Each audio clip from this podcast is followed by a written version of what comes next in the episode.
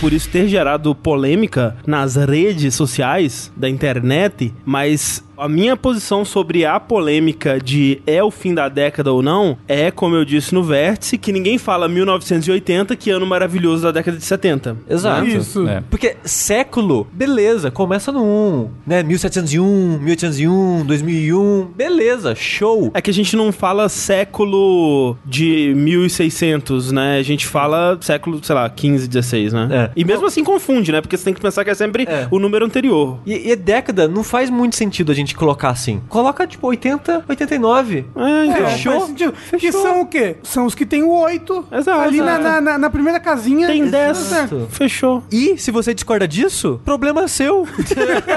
Ano que vem vai ter um monte de lista aí das pessoas os pedantes falando: agora sim, o- a década acabou, vamos fazer a nossa lista. É. E se você tá muito bravo com a gente, pensa assim: a gente tá fazendo dos últimos 10 anos. Pronto, acabou. Isso. É. Não, se você tá muito bravo com uma coisa dessa, você precisa urgente de uma terapia, sabe? No caso, ter uma pia de louça pra lavar, eu tô falando, pra ocupar mais a mente. Ouvindo o nosso podcast.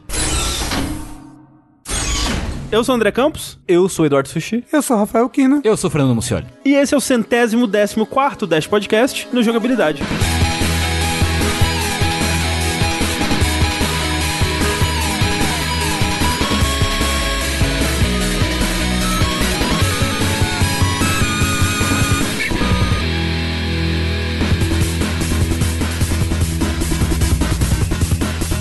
Eu não sei quanto a vocês, mas eu estou pronto para ir para o futurístico ano de 2020, onde os jogos lerão nossas mentes, a latência será negativa e os jogos rodarão a frequências de 300 frames por segundo. É, Como diria Job Bluth, it's the final countdown. E como diria a SNK, o futuro é agora. Exatamente. A SNK já tá em 2020 desde 1970 e tantos. É. Mas, enquanto esse momento não chega, estamos gravando aqui nos derradeiros dias de 2019 esse podcast, estamos aqui para olhar para os últimos 10 anos dessa década, antes de chegar, enfim, na próxima. E para isso, a gente decidiu fazer uma lista dos 10 melhores jogos da década do jogabilidade, como você já deve ter visto aí pelo título do podcast. Exato. No caso, cada um vai trazer sua lista pessoal de jogos favoritos e a gente vai debater entre nós pra fazer um consenso triste que ninguém vai estar feliz. Isso. É que nem a lista de jogos do ano que a gente costuma fazer aqui. Pois E é. que terá Sim, teremos também. Mas só ano que vem. Porque, inclusive, tipo, a gente tá, né, entrando nos 2020, né? Sim. Mas listas continuam tão populares quanto 50 anos atrás. Exato. Pelo o que, menos, né? O que mostra que a humanidade não evoluiu. Não. nada. Quem sabe daqui a 10 anos a gente não faça uma lista que provará uma grande evolução. Hoje a gente faz uma grande lista de evoluções da humanidade. Isso. Isso. Mas aí, de fato, como o Sushi estava comentando, a gente determinou algumas regras. Uma delas é que a gente não vai considerar os jogos por importância. E aí a gente decidiu fazer um pequeno bloco introdutório aqui falando de alguns dos jogos mais importantes, já que muitos desses não vão aparecer nas nossas listas porque não são os nossos jogos favoritos. Por exemplo, quando a Polygon lançou a lista de 100 melhores jogos da década dela, eu fiquei confuso. Porque parecia um meio termo, parecia um meio a meio, assim, misturando Sim. jogos de grande importância com jogos bons. Não, não bons, mas com os jogos que batiam com o gosto pessoal das pessoas que fizeram a lista. É, não, porque no fim das contas, o que, que você faz? Você vê uma lista e você bate ela com o seu gosto, né? Na lista deles, eles decidiram levar um pouquinho de cada e eu acho que fica meio confuso. Sim. Eu acharia. É, ficou, ficou me- me- meio, misturado, né? É, eu acharia mais interessante talvez o- duas listas, talvez 50 de cada, sabe? Até tendo uma, talvez uma, um pouco de interseção entre as duas, não sei. É uma preposição difícil, né, criar uma lista dessas, porque realmente depende muito do que, que você vai levar em conta. É, né? o critério, ele faz uma baita diferença quando você vai fazer Sim. esse tipo de É, lista, porque né? se a gente fosse fazer uma lista dos jogos mais importantes da década, Ah. ia ser algo muito mais objetivo, talvez, do que algo subjetivo. É, acho que dá pra dizer que sim, tipo, a gente olharia a influência desse jogo em outros jogos, a gente levaria talvez número de vendas em consideração. É, e mesmo aí tem que definir um critério de Também. o que é importância, né? O que é Exato. impacto, enfim. Quais serão os dados quantitativos É, que a gente vai é, utilizar. pois é. E aí, assim, olhando nesse sentido mais amplo de importância, a importância que mora nos nossos corações, no caso, que é aquela que a gente olha pra um jogo e vê a influência dele em outros jogos e vê o sucesso tanto de crítica quanto de público dele, eu acho difícil argumentar uma lista que não tenha Minecraft nas posições do topo, assim, se não no topo, né? Com certeza. Sim, você vai ver lista de melhor- melhores jogos da década. É. Minecraft tá em primeiro em quase todos. Sim. O que pode ser que bata com o gosto da pessoa, realmente Minecraft é o melhor jogo de todos pra ela, mas eu não acho que é o melhor, mas sim o mais importante ou um dos mais É, importantes. eu, se eu fosse fazer uma lista de jogos mais importantes, eu diria que sim, ele é o mais importante, sabe? Da década. Da você acha década. que ele é o Eu- jogo mais importante da década. Eu acho que sim, porque ele simboliza muitas coisas importantes dessa década. Pra começar, pelo fato de que talvez seja o primeiro jogo de Early Access, né? Tipo, ele saiu, na verdade, em 2009, né? Em Early Access, e foi lançar pra valer mesmo em 2012, né? Por isso que a gente considera ele como um jogo dessa década. A gente pode pensar, talvez, que Minecraft criou o youtuber de, de Exato. videogame. Minecraft fez o PewDiePie, É, né? não, mas, cara, Minecraft criou uma indústria. Sim, um, um mercado, né? sim. O tanto de youtuber, como você falou, Rafa, que criou carreira em cima disso, né? Criou uma que- geração de criadores de conteúdo, né? Uhum. Sim. Talvez até tenha popularizado a criação de conteúdo de alguma forma, sabe? Tipo, tem- o Sim. impacto foi bem grande. É, e é aquela coisa, quando você vê cultura de videogames nos últimos 10 anos, ou nessa última geração, você olha e fala, cara, streaming de jogos ou YouTube de jogos, né? Foi uma coisa que surgiu mais ou menos nos últimos 10 anos, né? Começaram a surgir lá por finalzinho de 2008, 2009, tinha alguns em 2007, mas tipo, a partir de 2010, 2012 foi quando realmente explodiram aí. E sim, Minecraft foi muito importante pra essa galera. E além disso tudo, além do impacto dele cultural, né? é, Tanto no quesito comercial, na parte de early access, quanto o quesito da cultura de videogames, a gente tem que falar do jogo em si, que ele popularizou todo um gênero também, que é super popular até hoje, que são dois gêneros, na verdade, que é o gênero de construção e o gênero de survival, né? Muitos jogos que atraíram milhares, de centenas de milhares de jogadores com essas premissas, muitos jogos copiando descaradamente Minecraft, até no estilo de arte dele, né? O que você mais vê é jogos de bloquinho, de, de pixel 3D, mas com aquela pixel art na textura, e né? quem diria, né, que criador de Minecraft era Hatsune Miku. É, Exatamente. Né, gente? todo, Que é loucura. né? verdade. Impressionante. E aí, já seguindo dos jogos influenciados de Minecraft, outro que também nunca poderia faltar numa lista dessa é o próprio Fortnite. Que é inspirado por Minecraft. É, exato. Ele pegou duas coisas muito populares e juntou numa só, no caso, o Battle Royale e o a mecânica de construção, né? É, só que ele tem todo aquele negócio, né? Que ele. Não ele- era é, isso, é, então. ele, ele não começou Sim. juntando essas duas Não, coisas. A né? história de Fortnite é fascinante, é. E é foda porque realmente eu tenho um pouquinho de pena do PUBG, mas o fenômeno cultural realmente é Fortnite, né? Uhum. Em questão de importância, ele acabou se tornando muito mais importante, né? Mas louco, porque PUBG estourou o Battle Royale. É. Mas não- Mas aí o Fortnite pegou e elevou isso Exato. numa potência. Ah, É porque ele estourou o Discutível. Battle Royale entre os jogadores, né? Entre Sim. quem já jogava videogame e tal, conhecia PUBG e tal. Mas o Fortnite explodiu isso pra. a- Pra mainstream. cultura É, pra- pop. Porra, pra cultura pop, realmente, é outro nível, não tem nem comparação. É aquilo, né? Quando a gente vai falar de importância, ou mesmo de influência no gênero, ou jogos que definiram o gênero, muitas vezes, na verdade, raramente você não fala do jogo que iniciou, né? Você fala de um jogo que talvez pegou aquilo e conseguiu comunicar melhor com mais gente. É, até o PUBG mesmo não começou com o Battle Royale. Exatamente. É. Falando também de youtubers que começaram sua carreira com jogos específicos, a gente tem que falar de Amnesia The Dark Descent, também um dos jogos mais importantes da década. É, de novo, ele não começou essa leva de jogos de terror, É. tanto que o próprio estúdio, né, já tem aquela outra Penumbra. trilogia. dele. Exato, É. já tem a trilogia Penumbra antes, a gente sabe disso, mas foi com a Amnesia que teve a explosão. Sim. E com a Amnesia que, tipo, começou a chover jogos iguais, Uhum. mods em cima do próprio Amnesia. É, aí depois veio, né, Five Nights at Freddy's, que foi outra grande explosão. e então. tal. Caralho, Five Nights at Freddy's eu acho que é um dos jogos mais importantes da década. Também, sim, com Mas, é. certeza. assim, todos os seis que lançaram no mesmo ano, né? Sim. Mas, tipo, você vê tema de aniversário de criança de Five Nights at Freddy's, sabe? Com uma explosão no YouTube também. Markiplier gritando com É. os bichos se assustando. Outra moda dessa década, quem não morreu, Ah. os jogos de terror deu uma diminuída, né? Deu um Nesse diminuído. Os jogos de terror eles já f- foram pra uma próxima evolução. Exato. Isso que eu vou falar agora ainda tá na moda, sem parar, desenfreadamente. A Devolver tá montada em cima disso, que são os roguelikes, né? É. Que explodiram. Porque assim, roguelike, gente, eu sei, é um gênero que já existe há 30 anos. É. Eu ia dizer, eu ia falar, "É, não é roguelite que você quer dizer, É. Sushi? Então tem essa, essa nova leva de jogos inspirados e não semelhantes ao Rogue Roguelike, que ganharam esse apelido de, de Roguelite, a explosão pra mim, do meu ponto de vista, foi com o Binding of Isaac. É. Mas teve, acho que um ano depois ou algo assim, já foi o Splunk HD. É, então, porque o lance é que o próprio Bind of Isaac ele já é inspirado no Spelunk, que não é o HD, né? Que é o Spelunk que saiu grátis na internet, tipo, em 2008, um negócio assim. Mas o, o primeiro Bind of Isaac, aquele, sei lá, do Newgrounds, Binding of Isaac tinha no Newgrounds. Não sei se... Não, ele ele não, Não, não. era do Newgrounds, mas ele era em Flash, né? É, ele era em Flash no Steam. Mas já, isso já era, tipo, 2009, 2010, eu acho. é?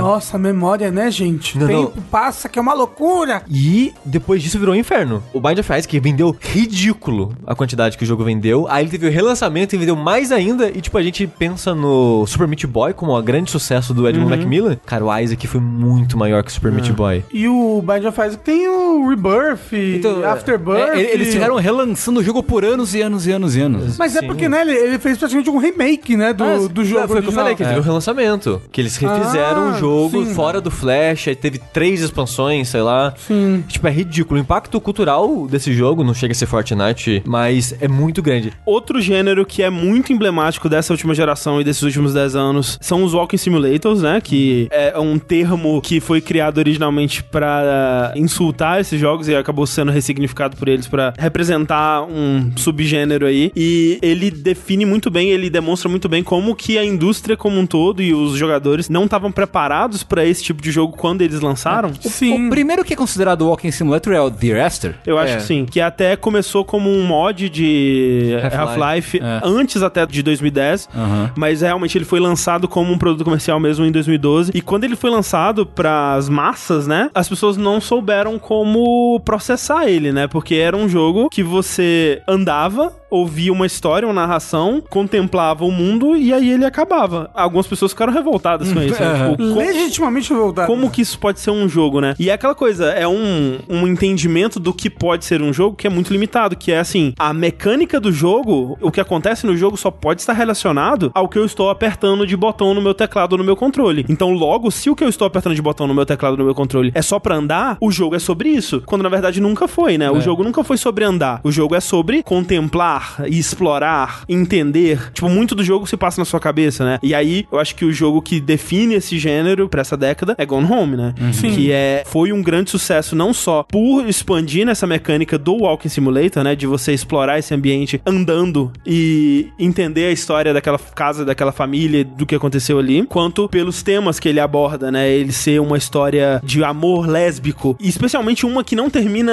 é, em desgraça, né? Né? Isso isso era muito novo pra época, assim. O- Obviamente ele foi influente pra muitos outros jogos e tem outros grandes jogos que seguiram e até expandiram na, na fórmula dele, como é, What Remains of Edith Finch, até o próximo jogo da, da Chinese Room, que foi o Walk Simulator, que é o Everybody's Gone to the Rapture, pro- follow-up da Fulbright Tacoma e tal. Também teve a moda dos lo- looter shooters, rooters, Isso. né? Jogos como, por exemplo, Borderlands. Socorro. Você detesta shooter Não de é um bom loot? jogo, né?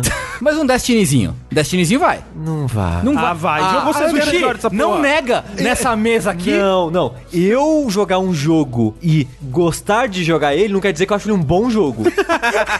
Que interessante. Sushi, claro que é. Maravilhoso, é, realmente. é, ué, a gente teve a conversa de Guilty Pleasure ontem. Cara, é, eu jogar um jogo, me divertir, achar ele bom, recomendar ele pra várias pessoas. Não recomendo pra ninguém. Não quer dizer que ele seja um bom jogo. Não gente. recomendo pra ninguém Destiny. É. Mas de fato, assim, foi um gênero que eu acho que ele começou com Borderlands, que é 2009, acredito né? que sim, sim. Mas realmente, depois Borderlands 2 e explodiu, assim, acho que foi refinado mesmo com É. o Destiny. É, que é basicamente transplantar pro FPS uma mecânica que já existia há muito tempo atrás de jogos como o Diablo, por exemplo. sim, né? sim, Isso. sim, exato. Que você. Ou de MMO até, né? Que é, que é muito comum em MMO. Que você entra no loop, né? De matar inimigo, pegar equipamento, matar mais, pegar equipamento melhor. Igual aquele episódio de Adventure Time que o Finn tá no trem e não para de, de matar monstro e, e pegar armadura nova. E tem um que também de, de botar multiplayer nisso tudo, né? Sim, sim. É, exato, É, exato. É. que é o que o Borderlands fazia bem, eu acho, né? Que era- era uma campanha cooperativa pra até quatro pessoas e que o Destiny fez muito bem. Botando elementos massivos, né? É, de, é, MMOzou a É, experiência. deu né? uma memosada ali. E, e foi o Destiny que, provavelmente não foi ele que começou, mas ele também explodiu pra jogos AAA a ideia do Games as a Service. Assim, que é outra coisa que define muito essa geração. Coisas desse tipo a gente vai guardar mais pra falar no podcast do final da geração, que a gente deve fazer ser mais É. pro final do ano que vem, né?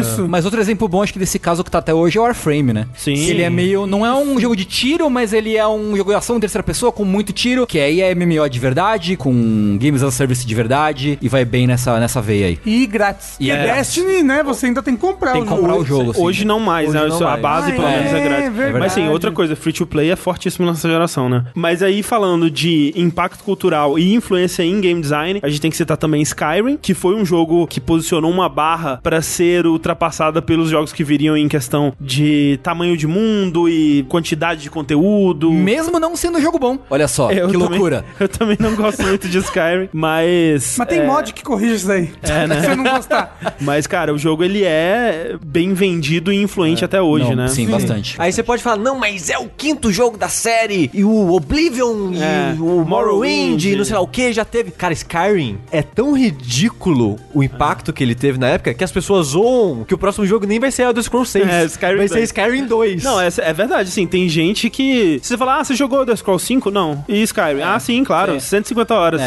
É, mesmo, mesmo que pra comunidade eu acho que o queridinho deles ainda é Morrowind, eu eu acho. acho, que assim. pra quem é fã da né? série, Morrowind é, é muito querido ma- ainda. mas é, como o Skyrim, ele passou a barreira dos videogames, Isso, ele foi não. pra cultura pop. Com Ah, não, é certeza. Tem aquela velhinha que joga Skyrim, é maravilhoso. É, sim. Uma coisa que explodiu nessa década e que é muito, foi muito importante pra jogos no geral foi smartphones e mobile, né? Ah, sim. Tipo, Tipo Candy Crush, Sim. pessoas jogando metrô. E aí entra até o Pokémon GO, né? Que a Pokémon gente que Go, co- começou falando. Eu não conheço muito de jogos mobile, né? Não é a cena que eu acompanho, mas, cara, sem dúvida, assim, se você for olhar jogos influentes dos últimos 10 anos, Não, se, fo- se você for ver top 10 jogos mais rentáveis da É. história, vai estar um monte de mobile lá. Quando eu tava pesquisando o que saiu nessa década pra eu fazer minha lista e tal, eu tava olhando na Wikipedia, naquela lista de lançamentos e tal, e eles colocam, tipo, jogos que mais renderam dinheiro no ano, jogos que Uhum. ganharam prêmio no ano, essas coisas assim. E, tipo, não lembro qual ano que foi, acho que foi- foi de um ano recente, talvez 17, 2018. E tava lá, jogo mais rentável do ano, League of Legends. E os próximos, sei lá, 7, 8 era tudo jogo mobile. É. Tipo, é ridículo. É, eu não conheço do mercado chinês, mas também, assim, a maioria vai tá estar. É, que é outro universo. É, aí, outro né? universo. E aí, falando de influência, você pode falar do Candy Crush, você pode falar até Bejeweled, obviamente Angry Birds, que vem de antes, você pode falar do Canabout, que é um jogo que influenciou aí os Endless Runners, né? Acho que foi o primeiro Endless Runner de sucesso. Você pode falar de Flappy Bird, cara, no sentido do modelo Porra. de negócio dele. É. Não, é, você vai ver, tipo, o filme da Angry Birds, tem o Wi-Fi Ralph lá, que tem várias referências. É, o Angry Birds eu acho que é 2009. É antes de 2010, É, sim. sim. é. É, ma- mas o, que- o que eu digo aqui, muito do imaginário popular sobre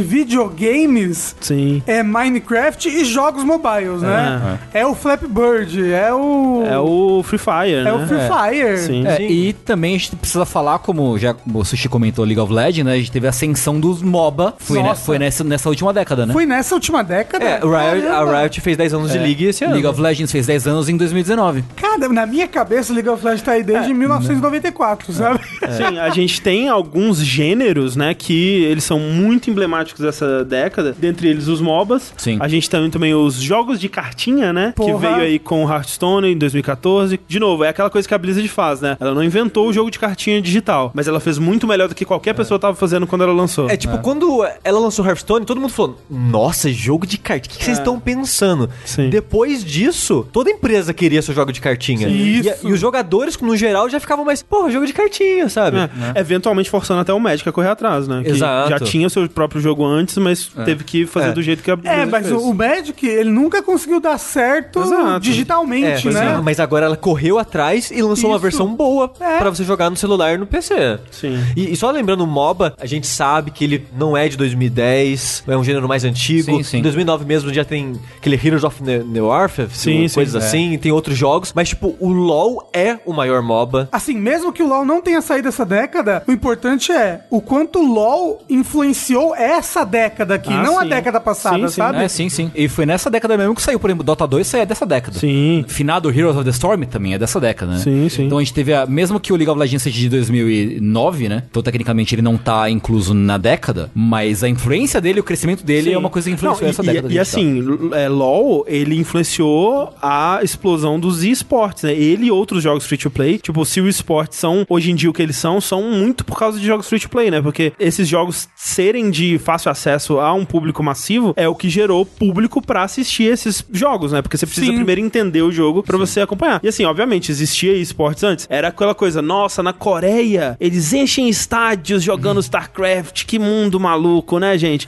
E, e a gente ouvia, né, dos campeonatos de jogos de luta, a Evo tá aí desde muito antes, mas foi a partir do Street Fighter 4, foi a partir da popularização de League of Legends e de outros jogos assim, que esportes começaram a realmente estourar e foram um É. grande marco da década. CSGO também, né? CSGO. Não, você você pega um Uber, aí você trabalha com o quê? Ah, eu trabalho com um jogo, né? Ah, então você cobre lá os eventos que tem. É, Vai Ah, nos estádios. Vai, É, não, vai- você viu que teve no campeonato de LoL? Esse, é é sempre assim. Sim. O imaginário também, o imaginário popular dos esportes. Sim. E aí eu acho que também entra um pouquinho algo que veio mais pro final dessa década, que foram os shooters de herói, que é uma, um legado aí do Team Fortress, mas que ressurgiu com Overwatch, né? Tiveram outros? Teve aquele Paladins que veio Ah. na moda do Overwatch. É. Mas eu acho que nenhum deles vingou de verdade fora Overwatch, assim, eu acho, sabe? É. É porque a Riot ainda não lançou o dela, né? Tem, tem que ver isso aí, né? Não, mas ó, aquele outro que vai lançar aí agora também, tipo um Overwatch em terceira pessoa. Ah, é o da Ninja Theory. Ah, sim. Mas tem que ver, né? Ele tá pra sair ainda. Como é que vai É, ser? mas eu acho que já, talvez, não sei. Já, Vai já é falar. influência, né? É, tipo, É. eu acho que ele já influenciou essa década Sim, já, sim. tipo, o Overwatch e esse. É, e eu acho que o mais recente desses que marcou essa década, mas provavelmente vai marcar mais a próxima, ou morrer do nada, vai saber também, né? São os Auto Battlers, né? Que são Ah, sim. jogos que começou lá com aquele mod de Pokémon do Warcraft 3 e tal. E, cara, é bizarro isso, porque começou, né, no Warcraft 3 já tinha os mods, tinha de Pokémon, né, que é engraçado que muitas pessoas, quando vê Auto Battler, pensa, nossa, eu queria um de Pokémon. Várias vezes que eu já falei de Auto Battler no, em stream, essas coisas, aparece pelo menos uma pessoa começa a falar, putz, eu queria muito um de Pokémon.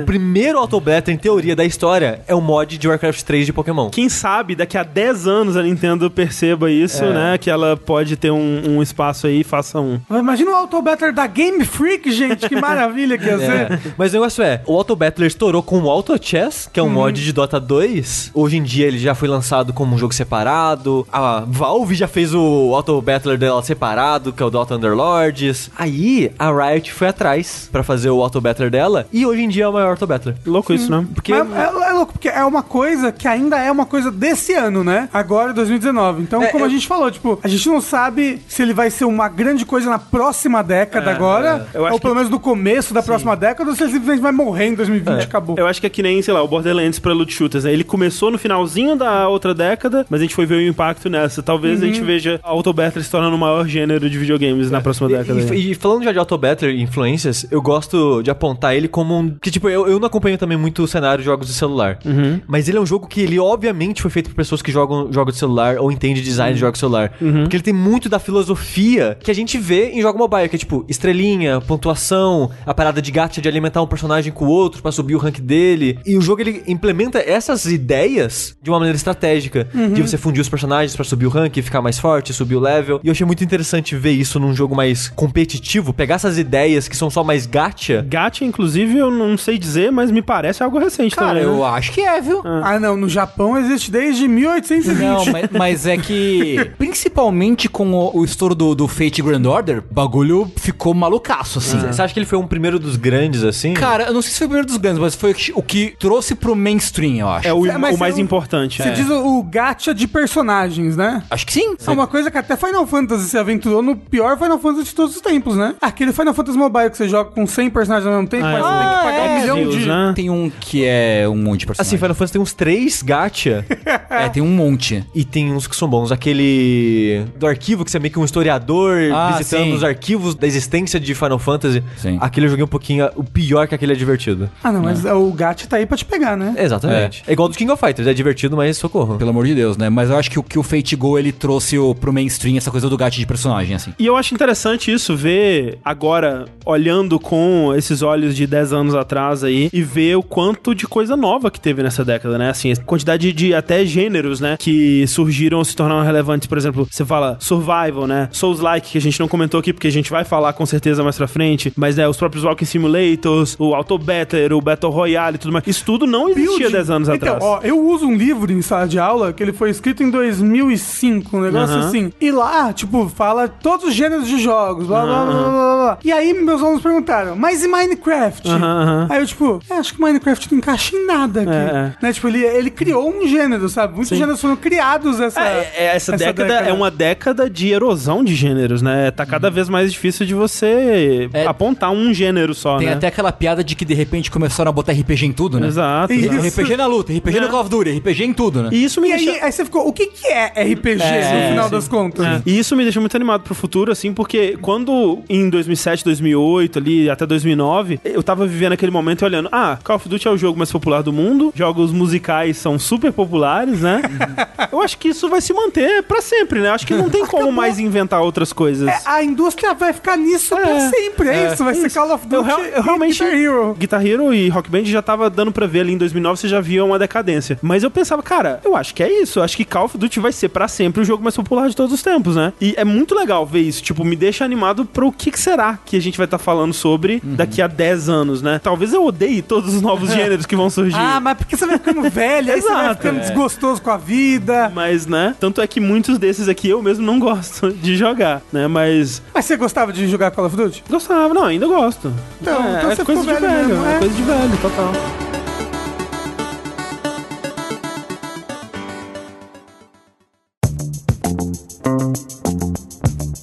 Vamos agora fazer uma retrospectiva. Jesus Maria José. Nós vamos fazer aqui, vamos fazer uma passada rápida pelo jogo do ano de cada um de nós dos últimos 10 anos. E aí, assim, é é interessante porque eu tenho esse costume já de fazer. Na verdade, o único ano aqui que eu não tinha escolhido um jogo do ano é 2010. De 2011 até 2018, por causa do jogabilidade já, né, que começou em 2011, inclusive, eu sempre escolhi um jogo do ano. E você achou os arquivos que você tinha isso É, escrito? alguns eu não achei, mas tinha no podcast. Aí eu dei uma escutadinha e eu fiquei surpreso com alguns, hein? É mesmo? Porque é interessante isso. A gente tava comentando sobre essa coisa, né? De olhar pros jogos anteriores e ver o que, que as pessoas decidiram como o jogo do ano delas. E muitas vezes o jogo que naquele momento as pessoas achavam que era o, o melhor jogo ou o jogo mais importante e tal, acaba não sendo. Tipo assim, tem, que nem a gente falou, em 1989, quase ninguém escolheu Tetris como o jogo do ano. E Ah. é bizarro você olhar, cara, Tetris é obviamente um jogo do ano de 89. Só que você só consegue ter isso com distância. E aqui eu vejo na minha lista jogos que hoje eu mudaria. Mas eu não vou mudar, porque é um registro daquele momento. Então, desde 2013 eu tenho o hábito de anotar num arquivozinho jogos que eu termino naquele ano pra meio que ficar o registro, tipo, o que, que eu joguei esse ano? Quanto eu joguei esse ano? Esse tipo de coisa. E, como eu já tava no site nessa época, também fazer listinha, tipo, um top 5, top 10, Uhum. depende do que a gente tava fazendo na- naquele ano. E foi muito curioso voltar pra essas listas. Uhum. Só tem dois anos que eu mudaria alguma coisa. O resto eu acho que tá ok o suficiente. É, a maioria eu acho que tá ok também, tem alguns É. que eu mudaria. Tem uns que eu não joguei no ano que o jogo saiu. Teve jogo, tipo, ah, Ah, um jogo tá. de 2014 que eu não- não joguei em 2014. É tipo. Celeste, eu fui jogar só no ano Uhum. Sim, sim, seguinte. sim, sim. É, então tem jogos assim que tavam, caíram fora da lista e tal. E é muito peculiar voltar pra essas épocas É. e, e ver essas listas e ficar. Nossa! É, e até eu tava ouvindo no podcast e ouvi o meu argumento por ter escolhido esse jogo na época. E eu pensava, ok, eu entendo seu argumento, mas não é um argumento muito bom. Mas você é burro? Você, o que, que você tá falando? Não abre a Você boca. entendeu o que você tá Saindo- falando? Só tá saindo merda da sua boca. Fecha ela, por favor. Mas, Tengu, você teve que fazer a lista agora, né? Então, sim, porque é engraçado porque, eu, apesar de ter trabalhado muito tempo como jornalista cobrindo games, Uhum. eu nunca tive o costume de. Eu acho que a gente nunca fez listas de melhores do ano nos sites em que eu trabalhei. Então, eu acho que a grande maioria, talvez pelo menos de 2015 pra trás, eu meio que fiz retroativamente, Sei, sei. olhando a lista, tipo, ok, esse é meu jogo do ano desse ano, esse é meu jogo do ano desse ano Até e tal. pra lembrar qual jogo era de qual ano, né? Pois a é, gente justamente, porque a minha memória mistura. Né. também é ruim pra, pra data, assim. Então é interessante ver. Algumas foram escolhas bem claras, bem Uhum. óbvias. Algumas eu fiquei tipo, eu acho que eu não me importo muito com nenhum dos jogos que saiu esse ano, então eu, tipo, eu vou escolher um, assim. Sei, sei. Basicamente. Porque é meio que isso, assim, eu- uma coisa meio que da minha personalidade. Eu acho, tipo, de não. Dificilmente me apegar muito a alguma coisa, assim, Sim, na sim. É vida, por estar morto por dentro. Claro que... não, Tengu, para! É verdade. Você ama, por exemplo, cultura japonesa. né? Toda essa coisa, tradição modernidade, É, né? Mas ele não faz um anime do ano por ano, entendeu? Não, não faço. Será que ele não faz? Eu não faço, realmente não faço. Qual o anime desse ano? Ah, Kimetsu no Yaiba. Kimetsu no Yaiba, isso. É. Viu, ó? anime do ano, por Fernando Muciola. E você, Rafa, você, como é que foi fazer a sua lista? Ai, eu simplesmente não fiz. Você não tem a lista dos. dos- Não, dos nem, seus nem- jogos? ó, nem o meu top 10 eu decidi direito. na Caralho, verdade, porque Rafa, porra. Eu acho que todos eles estão em pé de igualdade. Não, gente. foda-se, Aos caralho, olhos de Rafa. Deus, Tira o Rafa da gravação. Não é possível. A gente deu uma missão, duas missões, na verdade. Porra! Faz tempo já. Não, mas eu tô aqui com uma lista de jogos de cada ano e eu vou escolher, Não, entendeu? Você vai falar um jogo de cada ano. Sim. Ok, então tudo bem. Então vamos lá. 2010, Sushi, qual é o seu jogo do ano de 2010? Eu não. Assim, ó. Eu queria dizer que 2010 foi um ano muito bizarro pra Eu não jogo. lembro nada de No- 2010. eu acho que nenhum dos jogos de 2010 é um jogo que eu, tipo, porra, 2010, hein? Caralho, Pra mim esse tem. foi, olha. Pra mim tem Pra também. mim, esse foi um. Tipo, tem jogos bons, mas não é nenhum jogo que eu carrego comigo, sabe? Aham. É um jogo que eu olho, eu, porra, esse jogo. Por exemplo, Vanquish é um jogo de 2010. Jogão. Porra, Né, jogaço. Tem Darksiders, tem Bayonetta, tem o Castlevania Lord of Shadow, que eu gosto bastante. Eu também gosto. Eu também. Tem VVVVVV, que é um jogo que eu gosto bastante da época, jogos indies e tal. Mas nenhum desses jogos, eu, porra, Nem tá aí. Vanquish. Então aí que tá, Vanquish é meu jogo do ano 2010. Ok, boa escolha. Porra, Venture é um jogaço. É um jogaço, mas ao mesmo tempo eu não, eu não sei. Quando eu olho pra trás assim, eu. Não foi um ano. Mas você tão sabe o que, que é? incrível. Eu- quando eu joguei Venture pela primeira vez, eu pensei, é o futuro. Isso daqui é o É, futuro. ele tem uma sensação de caralho, por que, que nunca existiu um jogo assim antes e cadê os próximos? Então, e aí eu tô há 10 anos esperando um Vanquish jogo dois. É. igual a Vanquish novamente, sabe? Tipo, um shooter em terceira pessoa de superação, de superação. Não, esse é Walking Simulator. É, Mas um jogo com uma ação absurda e quase que um bullet hell em terceira É. pessoa, sabe? É, Tipo, nunca mais isso aconteceu. Pois é. Mas, Será que é ó, o que? Investimento? acho que falta, sei Eu lá. acho que é difícil de fazer um jogo desse. Eu acho que assim, o problema é esse, assim, difícil alguém pegar e fazer um jogo com a mesma quali- o mesmo fio, assim, É, sabe? E, e mesmo com a qualidade toda que Vanquish teve, ele não estourou, né? Não. Nem quando ele saiu na época, nem depois quando foi relançado pra PC. É. Duvido que vai estourar agora ele, que é tá um, saindo. ele é um cult hit, É. assim. É, ele é uma que o pessoal fala, uma gema. gema oculta, uma. Hidden Gem. é. Hidden Isso, Gem. uma hidden gem, isso. Ah. Mas, ó, acabei de falar que eu não sou uma pessoa que se apega demais a, a emoções e a preferências. Ah, mas eu já sei. Ah, Eu- mas eu porque posso- você mas- mentiu pra gente aqui. Mas tem uma instância e apenas uma em que eu vou bater o pé, que é o meu jogo de 2010, que é Nier. É sim. Ah. Ah, sim, Nier. Porque Nier é de 2010 e Deus me segure se esse jogo não entrar na nossa lista de melhores jogos da década. É. Olha. Que tal dos 100 melhores jogos né? da década? Não, não. Cara, o meu jogo do ano de 2010 é Nier Tranquilaço. E é um jogo que eu só fui dar o devido valor retroativamente. É.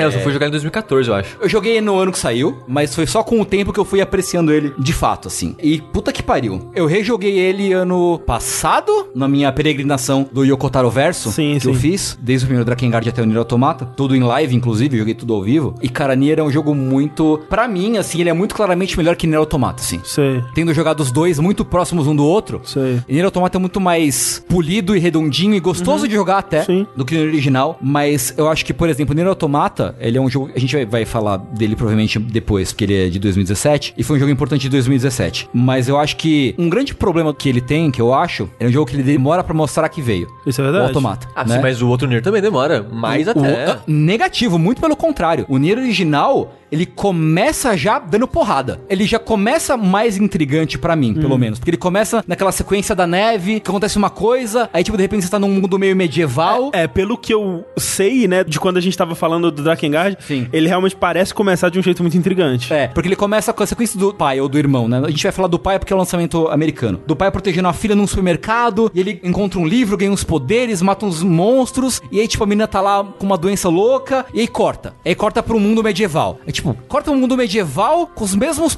personagens, mas o que, que tava acontecendo até cinco minutos atrás, sabe? O negócio pra mim é que depois disso a história morre. Então, mas é que tá. Você já entra nas pernas side quests que acompanham a história principal. O jogo já te mostra que não é uma história normal, assim, sabe? Porque a história normal é uma história, parece que é uma história que ah, teve um sequestro de uma menina e você vai lá matar o rei do mal e resolver a história, beleza, show. Mas o que corre em volta, o jogo já te dá uns sinais claros até de que não é só isso, de que tem alguma coisa a mais, sabe? É, A história pra mim me pega quando você perde o olho. Que é o primeiro final do jogo. É, a- ali a história eu. hã. É. A- a- ali que o jogo me pegou, assim. Porque até lá eu tava indo total automático. Uhum, Porque nada tava me fisgando. Automata. É, é, porra, André. Eu falei, esse é outro jogo, Sushi. Você jogou ele depois de jogar o Nier Automata? Não. Ou antes? Faz tempo que você jogou É, o 2014. original. É, então, jogando com os olhos de hoje, pós Nier Automata, você já reconhece que, tipo, puta, pode crer. O jogo já tá falando várias coisas aqui, mas a e, tipo, a gente meio que não tá preparado pra identificar essas coisas no jogo. Eu sinto que se eu rejogar o Nier Automata eu vou gostar dele mais, porque agora, já tendo jogado ele uma vez, eu já sei o que esperar, de quando que ele vai realmente se abrir e tal. Eu acho que isso pode ser um fator. E assim, eu quero muito, muito arrumar uma desculpa pra jogar o primeiro Nier. Eu tô muito, muito afim mesmo, É. cara. Olha, eu tô esperando a gente fazer um joga com o meu jogo e o Tengu me falar pra jogar Nier Automata ou qualquer coisa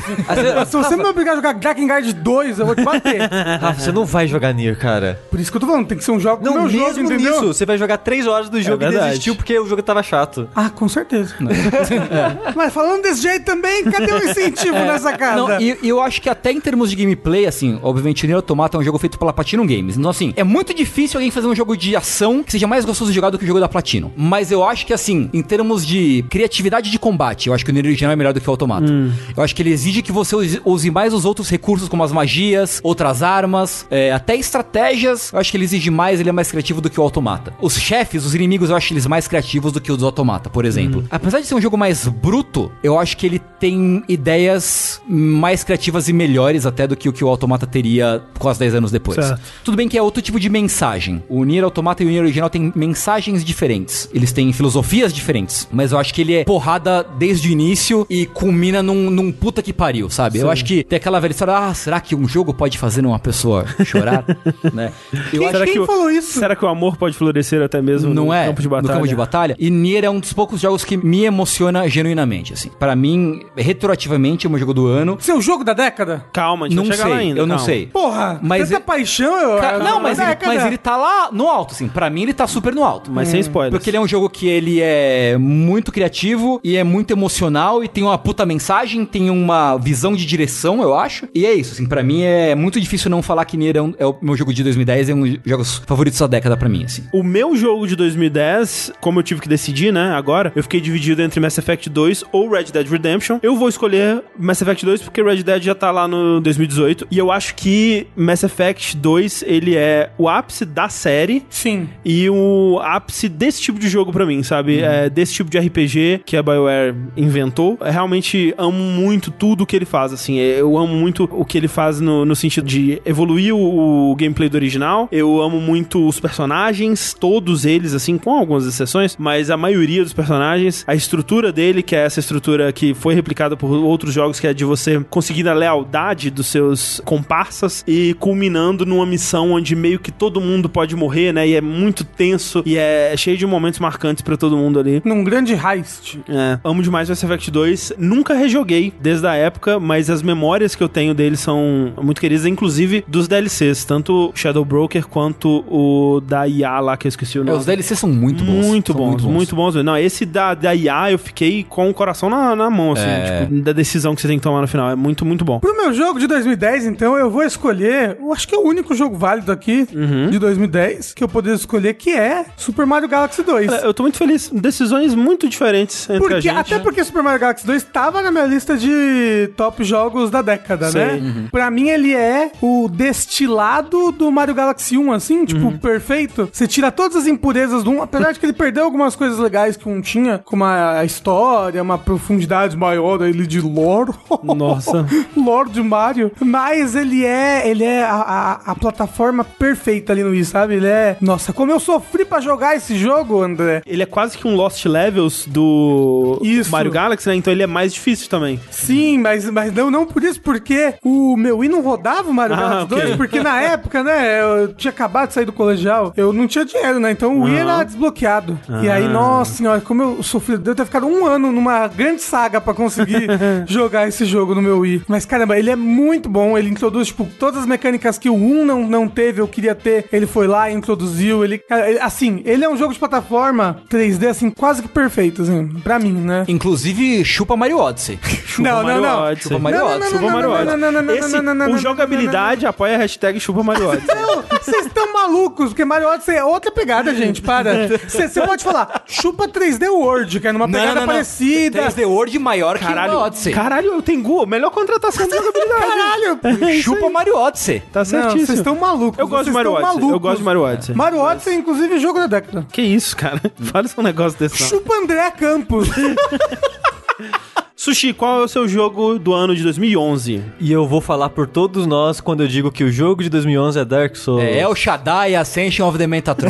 é isso. Porra, pior que eu. Gostava muito de El Shaddai. Eu gosto, eu até brinquei no chat, né? Tipo, ah, gente, tá virando aqui a lista e realmente 2011 tem que ser ele, aquele, o escolhido. É o Shaddai Ascension of the Mentatron. Esse é um jogo que eu quero rejogar, porque eu, Eu nunca consegui nem zerar ele na época. gostei bastante dele na época, fui curioso. Porque ele é um jogo muito louco, né? Ele é, bem maluco o jogo, É. bem maluco. Ele é meio ação, meio plataforma, ele meio que muda de gênero algumas vezes, muda de perspectiva. O sistema de combate dele é bem louco, É- assim, tem é- umas coisas, umas decisões muito Tem umas esquisitas. boss fights que não fazem sentido, que você perde, o jogo continua. Então é um Tem jogo bem o- maluco. Eu queria rejogar ele também. O cara de calça jeans... Não, um- Tem o Lucifer é o de calça Lucifer. jeans. É, você é o de calça jeans e o Lúcifer é de terninho, não é? É um negócio assim. Não, não, não. O Lúcifer usa calça jeans. É? tenho Não, quase mas você certeza. também, você também usa calça jeans. Então, o negócio dele pra mim é a mitologia cristã ali, que é Sim. irada pra caralho. né? É, não, é, é- tipo, o jogo é, e o jogo é lindo, assim, ele é, ele é meio que o Okami católico, assim, de certa forma.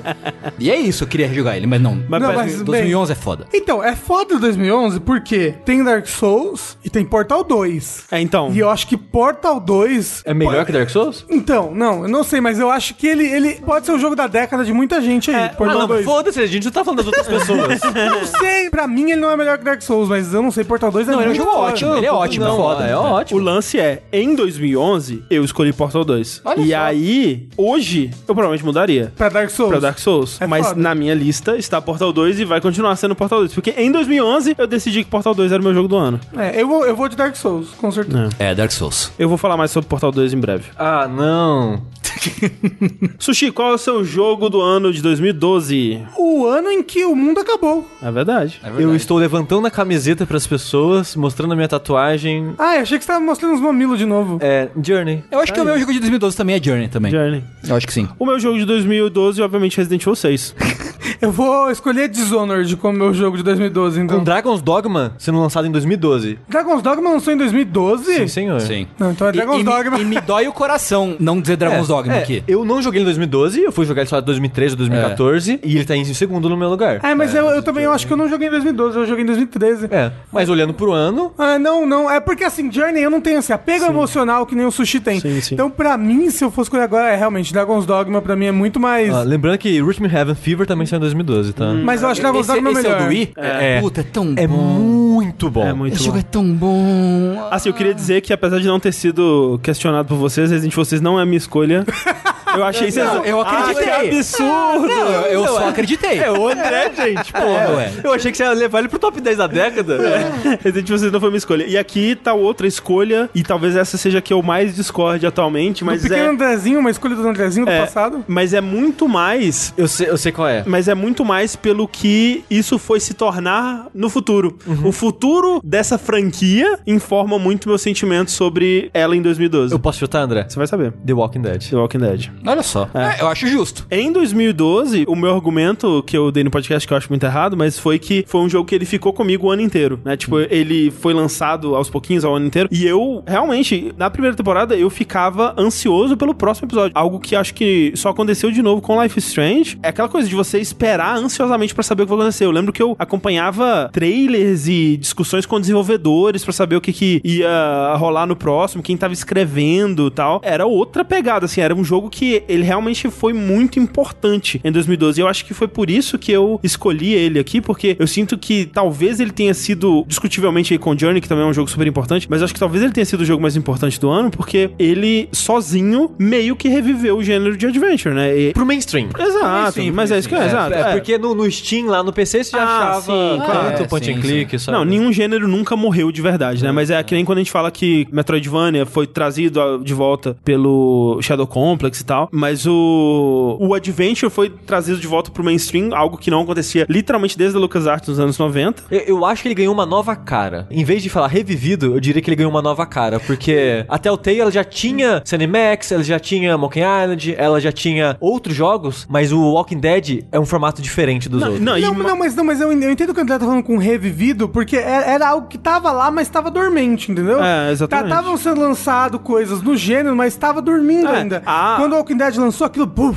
Exato. Deu, Caralho, Adventure. A própria Telltale, como você disse, ela tinha essas, todas essas séries que nunca foram sucessos, né? Tipo, ela tava lá vendendo pra um nicho bem modesto. Foi com o Walking Dead que isso veio à tona. Então eu acho que sim, tipo, ele, ele é uma repaginada no Adventure, com menos puzzles e tal, mas ele ainda tem, né? Tipo, então é mais uma questão de proporção, assim, mas ele é indiscutivelmente um jogo de Adventure. Mas sobre isso, André, do seu sentimento atual com o Aham. Hum. jogo, eu não tinha uma lista em 2012. Eu tive que, 2010, 2011, 2012, eu tive que criar uma lista. Sei. E eu tenho um top 5, top 10 aqui desses anos, que não, não entra agora no podcast, mas eu coloquei ele abaixo de muitos jogos que, se eu for ouvir o podcast, eu participei desse, eu nem sei se eu participei desse de, De 2012. 2000.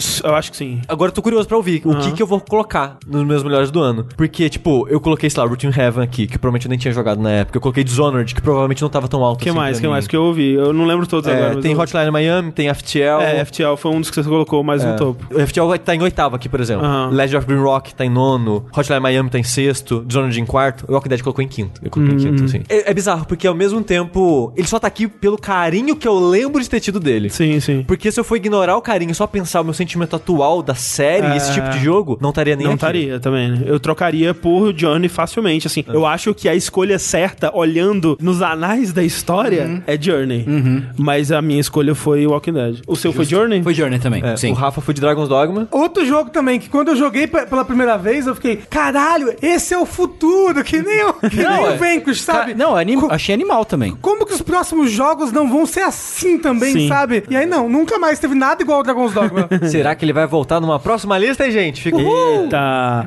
Tengu, qual que é o seu jogo do ano de 2013? Cara, é que tá. 2013 eu tava olhando a lista e é um, e é um ano que eu senti que eu não tive nenhuma emoção forte com relação a nenhum jogo assim. Então eu escolhi The Stanley Parable. É um bom- como boa meu jogo escolha. do ano de 2013. Porra, eu achei que ia ser simplesmente unânime, que ia ser Last of Us. É que o Tengu não Eu jogou. não joguei Last of Us. Você não jogou Last of Us? Não. Inclusive, a gente tá planejando uma live pro É. Tengu jogar antes do 2. Eu nunca joguei Last of Us. E assim, eu acho. Ah, mas uma live, tadinho, ele, ele- ele não vai poder ter todos os sentimentos, entendeu? Mas Mas Porque é ele vai que- se conter. É que eu acho que Last of Us, no fim das contas, não é um jogo muito a cara do Tengu, assim. Eu acho que É ele Emoções! Eu acho que ele vai gostar, mas eu acho que não vai ser essa, essa paixão toda, especialmente tanto tempo depois, assim. Eu não sei, eu não talvez. sei, eu não sei o que esperar, sinceramente. Mas eu, como eu acho que vo- ninguém mais vai falar de Stanley Parable, não eu imagino que não. Que é um jogo que me pegou meio desprevenido assim e me surpreendeu bastante. Eu não sabia o que esperar sobre ele. Acho que ninguém sabia o que esperar sobre Stanley É, Parable. e eu nem sei por que, que eu fui jogar Stanley Parable. Não sei se alguém me indicou. Não sei. Eu acho que eu fui jogar por causa do jogabilidade, hein? É, a gente- Se a gente- falar em algum lugar, eu fui jogar no Steam. A gente provavelmente falou. É, eu gosto bastante dele. é. E eu fiquei um pouco fascinado e assustado com o jogo. Tipo, fiquei com um pouco de medo do quanto que ele se comunicava comigo, Ah, assim, sabe? Quebrava a quarta parede. É,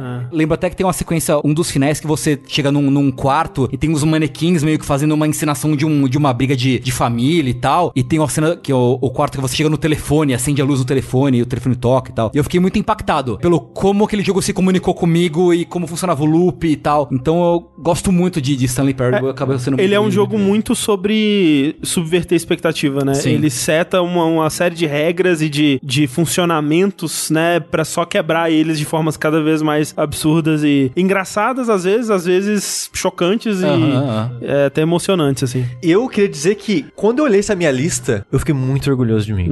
Porque um dos jogos mais falados, elogiados e pagado pau na época, e eu gostei dele na época, apesar de ter ficado com um gostinho amargo no final, foi Bioshock Infinite. Bioshock Infinite, é. E eu senti uma pressão da sociedade. Ninguém nunca falou pra mim, falou, você tem que colocar uma nota melhor. Mas eu lembro que na época eu senti uma pressão porque eu senti que eu devia ter gostado mais dele. Aham. E ele tá em quinto na minha lista, eu pensei, quinto é um bom lugar. Uhum. Tipo, é, é um jogo que. Se eu tivesse colocado ele, tipo, em quarto, hoje em dia já, já ficava. Hum, até em quinto eu fico meio. Hum, será? Porque Stanley Parable tá em sexto. Eu fico. Ah. O Devil May Cry tá em sétimo, talvez. O Devil May Cry ficasse melhor que o Bioshock. Olha. Infinite, hein? Mas um jogo que eu não joguei em 2013 e eu anotei aqui embaixo, que eu não vou alterar a lista, né? Mas eu anotei como um adendo aqui, que se eu tivesse jogado, seria meu jogo do ano: Legend of Zelda Link Between Worlds. Ah. É um ótimo jogo. Porra, eu acho que eu prefiro ele. Não, eu prefiro ele do que Last of Us, hein? Tá aí. Porra! É, eu só fui jogar ele o ano passado, eu acho. Foi esse ano que você jogou. Foi esse ano. É? eu achei maravilhoso. É maravilhoso. É o meu Zelda favorito. É incrível mesmo. E eu colocaria ele em primeiro lugar, mas a minha lista de 2013, The Last of Us, estava em primeiro Uhum. Certo. lugar. A sua tá o quê, Rafa? Last of Us? Ou você vai Então, mudar eu tinha agora? escolhido Last of Us, mas agora eu vou pra Legend of Zelda. Porra, Beleza. com certeza. E o meu The Last of Us, hum, falaremos mais sobre é, em breve. Em 2014, 2012, tiveram alguns jogos que remetem ao que o Rafa tava falando de esperar que aquilo vá ser o futuro dos videogames e acabou nunca rolando mais. que no caso é o Shadow of Mordor, né? Porra, Que sim. ele parecia que era o futuro dos videogames e Nossa, aí né? teve a sequência dele só que foi meio bosta, ninguém ligou muito e ninguém nunca mais tentou replicar exatamente aquele o Nemesis System. Felizmente, a minha escolha de jogo do ano em 2014 não foi a do Shadow of Mordor, que acabou sendo o maior vencedor de jogo, de jogo do ano naquele ano. O que prova que 2014 foi um péssimo ano. Mas não foi, olha né? Foi um só. ano ruim. Não foi porque teve Dark Souls 2. É, né? É um bom jogo. É um bom jogo. Olha só, eu queria dizer que a lista que eu mais discordei de mim mesmo foi de 2014. Ah. Hum. Eu mudaria quase todos os jogos da lista. Tirando o primeiro lugar, eu mudaria pelo menos de lugar ou tiraria todos os outros quatro jogos. Eu fiz um top 5 só em Hum. 2014. É, o jogo do ano pra mim em 2014 é Legend of Green Rock. Ok. que é o que eu manteria em primeiro lugar. Eu amo esse jogo, é um dos meus jogos favoritos da minha vida. Vocês vão ver mais a discussão dele quando a gente for falar da década. Mas, por exemplo, eu não coloquei Dark Souls 2, de decepção. Sei. Hoje em dia, eu colocaria Dark Souls 2. É, eu achei o contrário. Na época, eu diria Dark Souls 2. Em retrospecto, eu escolhi outra coisa. Em primeiro lugar, você diz? É, sim. Olha então, só. na época, eu diria Dark Souls 2 também, ou... Não, mas não em primeiro, eu colocaria ele Não, na lista. Em primeiro, porque na época eu amava Dark Souls Ah. 2. Ou Dark Souls 2 ou o Smash Bros 4. Né? Mas hoje em dia, pra mim, o Smash Bros 4 foi tão ofuscado pelo, pela Ultimate. sequência dele que, pra mim, eu acho que o melhor jogo de 2014 é, com certeza, um dos meus jogos favoritos da vida, que é o Donkey Kong Country Tropical Freeze. Ok. Eu amo demais esse jogo, demais. É, a minha escolha pra jogo de 2014 foi Destiny. Destiny, Olha justo. só. Destiny. Jogou bastante? O Destiny 1 eu joguei Ah. bastante, assim, até, né, caiu o salve pro Cachorro com Dois Pintos, que é um cara que eu achei na PCN jogando Destiny. Ué, tava lá eu andando na minha motinha, aí vejo um nominho lá no fundo, assim, Cachorro C2 Pintos. Cachorro C2 Pintos. Ah, tá aí, né? Um abraço pro Cachorro com Dois Pintos. Marcou, marcou a época. Mas eu queria dizer que, olhando a minha lista original de 2014, cara, tem Bind of Ask Rebirth, que eu tiraria da lista porque ele já tá lá na outra. E no Rebirth foi quando eu caí fora do jogo, que eu joguei 300 horas no Bind of Ask original e no Rebirth eu joguei tipo 20 horas, assim. E foi quando eu meio que cansei do jogo. Cara, eu coloquei 1000 e One Spikes, que eu gosto Caralho. muito desse jogo. Pô, é um bom jogo. Não, eu gosto muito, mas eu acho que não estaria no top 5. Entendeu? Jogos do ano? Mas nem de 2014, porque você tá falando que 2014 é, um jogo Mas um ano então, esquisito. Um jogo de 2014 que eu só fui jogar no ano seguinte: Alien Isolation. Ah, então. É um ótimo jogo. Esse é o meu jogo do ano de 2014. Foi na É. época também? Sim, sim. Que louco. Tipo, Talos Principal. Ele saiu pra PC em 2014, eu só foi jogar quando Eu saiu só fui console. jogar depois também. Amo Talos Principal, Amo estaria no também. meu top 5, sabe? É. Então, Hearthstone, e eu não dei o devido valor nele, é um jogo que eu jogo até hoje. É. Tá Cinco anos depois eu ainda jogo esse inferno. Baba Baby, Baba Baby. Baba Baby. Eu- é a coisa que eu mais assisto. Eu devo ter assistido milhares de horas de partida de Hearthstone, já assisti campeonato de Hearthstone. Essa porra destrói a minha vida até hoje. Não tava no meu top 5, mas eu devia colocar pela importância em retrospecto. que Ah, ele mas teve, é assim. que, que nem o André. Você tá, tipo, respeitando o Andrezinho do passado, você Ah. tá Não, respeitando não, não. o Eu, só- sushizinho então, do eu só tô passado. dizendo que, tipo, essa. Eu, eu só tô fazendo um- uma pausa maior aqui, porque mudou muito minha opinião. De Sim, tudo, de sim. Uhum. tudo nesse, nesse ano. E foi o ano que mais mudou, assim. Mas meu primeiro lugar manteve Legend of Green Rock 2, um jogo maravilhoso. Ninguém aqui na mesa jogou. Não. assim? Eu gostaria que você jogasse, hein? Inclusive, alguém me mandou uma mensagem esses dias, tipo, ah, fala pro Sushi jogar Legend of Green Rock 2, ele vai amar. E eu, tipo, eu acho que esse é um dos jogos favoritos da vida dele, eu acho que ele já jogou, viu? Se pá, ele já Esse jogou. pai, ele já jogou. É. 2015 é um ano que eu acho que todo mundo aqui vai Tá? concordar. Eu acho que vai ser unanimidade também, 2015. Todo mundo junto. É. Bloodborne. Mario Maker! Hã? Oi, quê?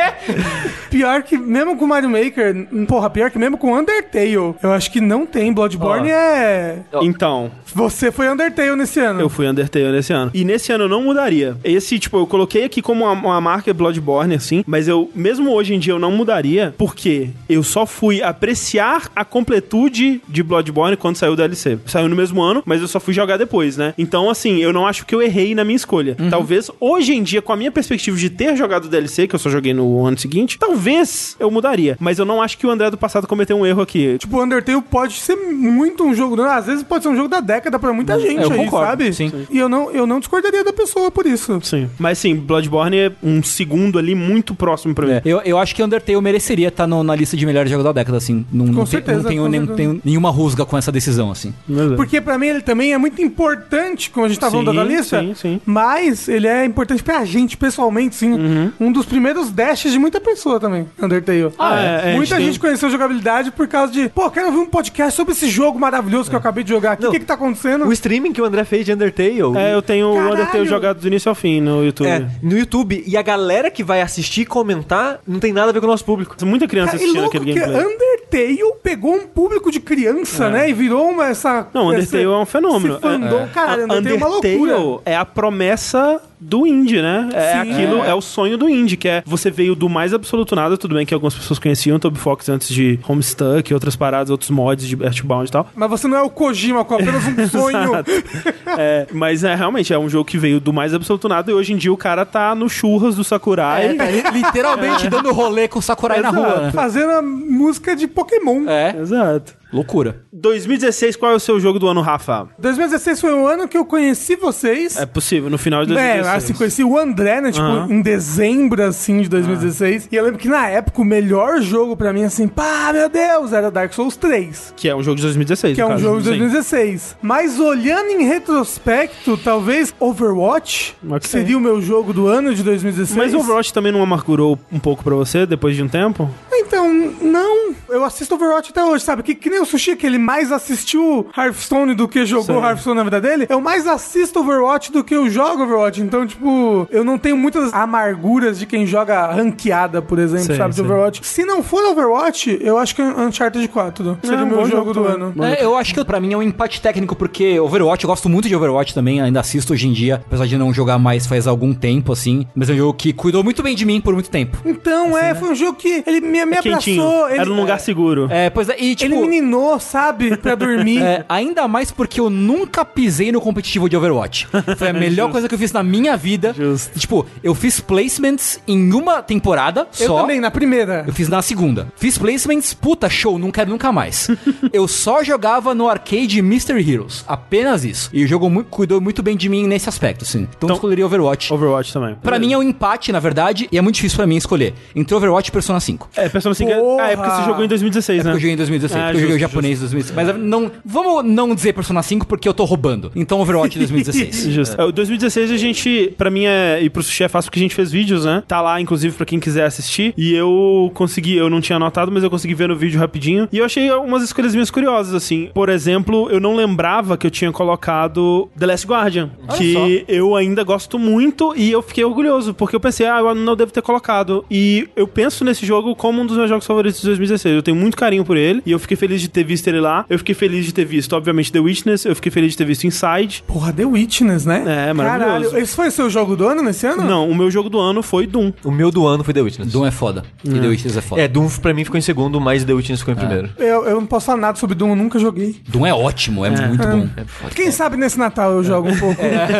De jogo de tiro em primeira pessoa é meu favorito da vida, assim. É, Não, é, ele maravilhoso, ótimo. é incrível. E, eu, de novo, eu tô bem feliz que muitas opiniões divergentes aqui entre a gente. Uncharted 4 é muito bom pra mim, eu acho que ele merece um jogo do ano É, da minha então, parte. o, o Uncharted 4, ele deu uma amargurada. um- ele deu uma Sério? amargada. É, eu acho que Ah. Ele ficou melhor, depois que eu. Porque ele ficou pra trás, ele- cada vez que eu penso nele com mais carinho. Eu penso nele em pontos específicos que eu gosto muito, mas acho que o que tem entre esses pontos, eu meio que não tenho muita vontade de voltar e revisitar, especialmente depois de ter rejogado o DLC, que não é DLC, né, mas que é o Standalone. o standalone lá da, da Chloe com a Nadine, que eu acho muito mais enxuto, muito mais gostosinho de jogar, uma história muito... que não é tão grandiosa, mas é muito legal também. É, é engraçado que o Uncharted 4, ele é meu Uncharted favorito, Aham. mas chegar em 2016, achar ele meu favorito, mas não achar ele tão incrível assim, meio que diminuiu todo a- o impacto da série pra mim. Porque eu lembro que na época do PS3, o Uncharted 2 era um dos meos jogos favoritos da vida, Mas, tipo, sabe? Uncharted 2, o futuro dos jogos. Ah. né? É, Todo então, mundo- tipo, eu pensava, tipo, Uncharted 2 tá no meu top 10 da vida, assim. Não colocava uma posição exata, mas eu, eu acho que é um dos meus 10 jogos favoritos. Aham. Hoje em dia, eu acho que não coloco nenhum Uncharted na minha lista, assim, sabe? Uncharted 4 é o meu f- Uncharted favorito e eu ainda tenho ele com muito carinho. Acho que ele faz umas coisas Não, ele tem umas coisas de narrativas que são Então, incríveis. É muito boa. O final dele é muito bom. Uhum. A relação dele com a Helena, nossa, é tipo... É, eu tenho uma cena. Caramba! um- uma cutscene dele com a Helena n- quando eles estão na selva ali, que eles resolvem o problema deles, né? Que eles lavam a roupa suja. Eu amo muito aquela cena. Então- Mas é isso. O que tá em volta é um sanduíchezinho de Então, mas cocô. Eu acho que vocês também, vocês estragaram um pouco Uncharted pra vocês, não é? Por quê? É. Não foi o, o André que teve que jo- jogar Uncharted na dificuldade mais alta pra Não, platinar? não platinei o 4. Quem Foi, foi? é o único Eu- que eu não também não platinei. platinei, é o quase. único. É? É, da isso que eu ia trilha falar. de todos Porque, os tipo, jogos. eu joguei uma vez no normal e, tipo, caralho, foi tão gostoso de jogar. Aqueles cenários extremamente Ele é-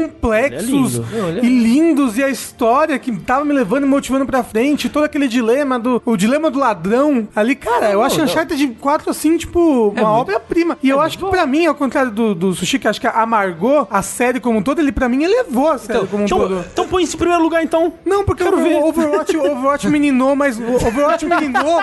O Overwatch lançou em 2016, mas ele menina até hoje. hoje. É. Até hoje, antes de dormir, eu boto um videozinho de Overwatch pra É. assistir, entendeu? Eu só quero fazer uma, uma pequena menção honrosa de 2016. Sim. Valhalla, jogão. É bom, é bom. é bom. O, o de Bartender? Isso. É. Ah, 2016. Eu nu- nunca joguei, nunca joguei. Eu Eu lembro jogão. que a primeira vez que eu joguei foi quando o Kangal foi em casa. E ele chegou quando eu tava, tipo, nas primeiras horas do jogo, assim, e a gente ficou conversando. E eu fiquei conversando com o Lenny. o Lenny sobre o jogo, porque ele conhecia o compositor, aí a gente ficou trocando É, eu acho que não pode ser esquecido porque é um belíssimo jogo. Eu né? tenho vontade de, de jogar ele É. E, ainda. e eu acho que ele é uma introdução mais justa e honesta à visual novel, de modo geral, do que do que do Glitter Club, que eu acho meio é, Sei. na verdade. Enfim. É, tem pra Switch, gente. Switch é uma ótima plataforma de visual novel. De fato, de fato. Sushi, 2017, qual é o seu jogo do ano? Porra! A gente já gravou. um- Foi o primeiro podcast nesse formato que a gente fez, né? Foi em Sim. 2017. Aham. Que é dessas listas que a gente discute, muito roubado do, do Giant Bomb. Sim. Foi o ano que eu entrei na jogabilidade. É verdade. Olha só. Tem um jogo aqui na minha lista que eu não joguei em 2017, André. Hum. Eu só fui jogar em 2018, eu acho, que é Yakuza Zero. Olha aí. É um jogo incrível, é um jogo maravilhoso. Talvez no meu top 10 da vida, mas em 2017 saiu Hollow Knight. Saiu Hollow Knight. Então, o jogo do ano pra mim é Hollow Knight. Então, pra mim, eu saio Hollow Knight. Hollow Knight pra mim é um dos jogos da década, com certeza. Mas 2017, ano de lançamento do Switch, a gente oficial da Breath of the Wild. É que 2017 é meio roubado, né? Um ano foi muito difícil. É. É, 2017 foi o 1998 dessa Eu- Eu década. queria dizer aqui, ó, já falando disso, que eu fui anotando do lado dos anos o que eu achava dos anos. E eu anotei que 2014, 15 e 16 teve jogos ótimos, mas como um todo, você olha, quando você olha o ano, você... Uhum. Sim, sim. Um sentimento É. do ano, né? Mas 2017 Foi Foi um fudido. esculacho. foi esculacho. esculacho, foi um esculacho. 2018 foi muito bom. Eu também acho. Uhum. E 2019 também tô achando muito bom. sim. Então, tipo, é a geração amadu- é, amadurecendo, né? Ah. Tipo, É, é o, fina, o final da geração. Ah. é. Sabe? A- Agora a gente vai ter uns três anos de merda. Mas, tipo, cara, 2017, os meus jogos aqui, desculpa falar a lista, mas Hollow Knight, Yakuza 0, Persona 5, Zelda Breath of the Wild. Esses quatro jogos são quatro jogos que eu fui colocar na minha lista de possíveis 10 da década. Então, e tudo num ano só. Tudo no mesmo ano. 2017 é roubado. É muito roubado. Gente, eu vou falar aqui, pau no cu de vocês. Mario Odyssey, porra. não, mas foda, não vai ser o seu Mario primeiro, não, né? Não, não vai ser o meu primeiro, mas, Ah, tipo, ok. caralho, um dos jogos da década pra mim é Mario Odyssey. E tá ali. Mas é 2018, né? É 2017 também. É 2017. Foi o ano em que a porra do André falou: é só mais um Mario. Cara, eu- eu tenho uma teoria. Não, não, não. Eu tenho uma teoria sobre Mario Odyssey. Mario Odyssey é secretamente um jogo ruim. não é? Secretamente um jogo ruim. Você tá maluco, Por quê? Tengu? Eu vou explicar por quê. Assim, Deixa eu explicar por quê. se eu tivesse o poder ditatorial de não te deixar explicar, eu usaria ele agora. Cara, Mario Odyssey, ele é um jogo que. Ele é meio como se fosse, tipo, uma, uma viagem de drogas, assim. Tipo, ela é muito colorida, é muito feliz, é muito contente. É tudo muito. Uau, vamos celebrar! Todo mundo dançando, é muito. De tudo dois muito... É. em dois segundos tem uma luazinha que você pega. Uou! Só que, tipo, ele é vazio. Tipo, não tem nada ali. Você olha pro ab- Mario Odyssey, ó, abismo. Por quê? Porque é isso, tipo, você tá sempre pegando alguma coisa e nada significa nada. Pra mim, assim. É tipo, vocês falam videogames, nada significa nada. São, Não. são pixels coloridos numa Mas, tela. mas eu acho que, tipo, as fases não são super divertidas. É, eu também acho. Caralho, Cara, não. eu, eu detesto Mario Odyssey do reino do pântano pra frente, do reino da selva pra frente. Eu também. Quando cai lá Quando naquela cai, porra... acabou o jogo ali. Exatamente. New, Do- isso? New Donk City, muito legal. O primeiro mundo de todos, muito Prehistória. legal. É. O do deserto, ah, mano. Eu acho mais ou menos também. Caralho, não. Depois da ilha deserta lá, não Caralho. tem jogo pra mim. Tem- Ah, Nossa, vocês são malucos. A minha, Ah, tá, Ah, a tá, minha exceção... O pântano é quando cai a nave. Quando cai a nave, isso. Não, beleza. Ali realmente dá uma queda brusca de qualidade. Porque você acha que você tava falando da floresta, a floresta Não. tem o melhor animal. Tem, de fato. Mas eu não gosto muito do mundo. Ele Ah. tem um bom animal, Que mas eu não gosto isso, muito de cara? explorar a floresta. O Luncheon Kingdom é um pesadelo que não acaba nunca. que isso? É o, in- Mas ele- é o próprio inferno. Mas ele te engana porque ele é muito colorido, entendeu? Então, pois é, muito que tá, cara. Ele é low poly. Não, gente, gente, gente, meu Deus, eu tô sozinho num mar, num oceano de insanidade. uma voz solitária, meio ao caos. Uma voz de É, razão gritando. Juro, Nossa. Caralho! Eu, eu abro uma exceção pro Bowser Kingdom, que eu acho ele muito legal visualmente, acho Mas muito eu acho legal. chato de jogar lá. É, viu? então, ele é, É. muito grande, não sei. É, e eu gosto da sequência que você joga com o Bowser, no finalzinho. Eu legal, acho muito é. legal. Eu gosto da lua, eu gosto de jogar na lua. Caralho, vocês são malucos. Mas olha só, dito isso, eu não concordo com o Tengu que é um jogo ruim. Eu acho que é um. Eu, eu gosto, eu acho que é um bom jogo, mas eu não acho que ele seja excepcional. Caralho, não, ele é excepcional. Eu vi uma speedrun dele esses dias. Você sente a, a pessoa, ela, ela tá conversando com você pelos comandos do jogo. Mas Ela tá, até aí- ela tá expressando. A speedrun do Mineirinho Adventure também é maravilhosa. Não, não, André, não, André. Os verbos daquele jogo, André. Aquele jogo conversa com você. Não, Eu, eu gosto muito de controlar o Mario, eu concordo que eles fazem com o controle do Mario é muito legal. O que eles usam, Não. como eles Eu usam. acho o Cap uma Não. mecânica merda, falei. que isso? Como é que a gente vota pra expulsar o Tengu do site? Assim, É. Caralho! Rafa, o único discorda aqui é você. eu sei, mas eu tô muito acostumado a ser a única voz da razão nesse lugar. É. Só queria dizer também que 2017 tem Nier Automata. Sim. Tem Resident Evil 7, o Retorno Triunfal. É um bom- bom Não, jogo. Porra, que é um caralho, bom jogo. 2000, caralho, 2017. 2017 é É Chega! foda, é roubado, cara. Steward Dig, ótimo Metroidvania. Peraí, um ou dois? Dois, o dois. Samus Return. Puta, Porra, é caralho. maravilhoso. E eu sei, eu sei que vocês não concordam comigo, mas Wolfenstein 2 é um jogo que eu acho maravilhoso também. não que joguei. em 2017. Sexy Brutale. Um Porra. dos melhores jogos de viagem no tempo já feitos. É. muito bom. Ó, eu vou falar que apesar de ser um yokotarista inveterado, Sujo. sujaço, o meu jogo do ano de 2007 é Breath of the Wild, cara. Breath of the Wild é um esculacho. Cara, Breath of the Wild, cara, passeia no castelo de Hyrule. Aquilo ali é um tesão. Eu não joguei Breath of the Wild em 2017 É, direito. Eu joguei, tipo, umas 5, 6 horas dele. Não me pegou. Deixei pra lá. Uhum. Porque eu tava jogando no Wii U do André até. Eventualmente, eu comprei um Switch no ano seguinte e veio com Breath of the Wild. Não joguei. Eu fui jogar Breath of the Wild só na virada de 2018 pra 2019. Nas né? férias, né? Nas férias. Eu joguei 75 ou 80 horas de Breath of the Wild em tipo 4 dias, sei lá.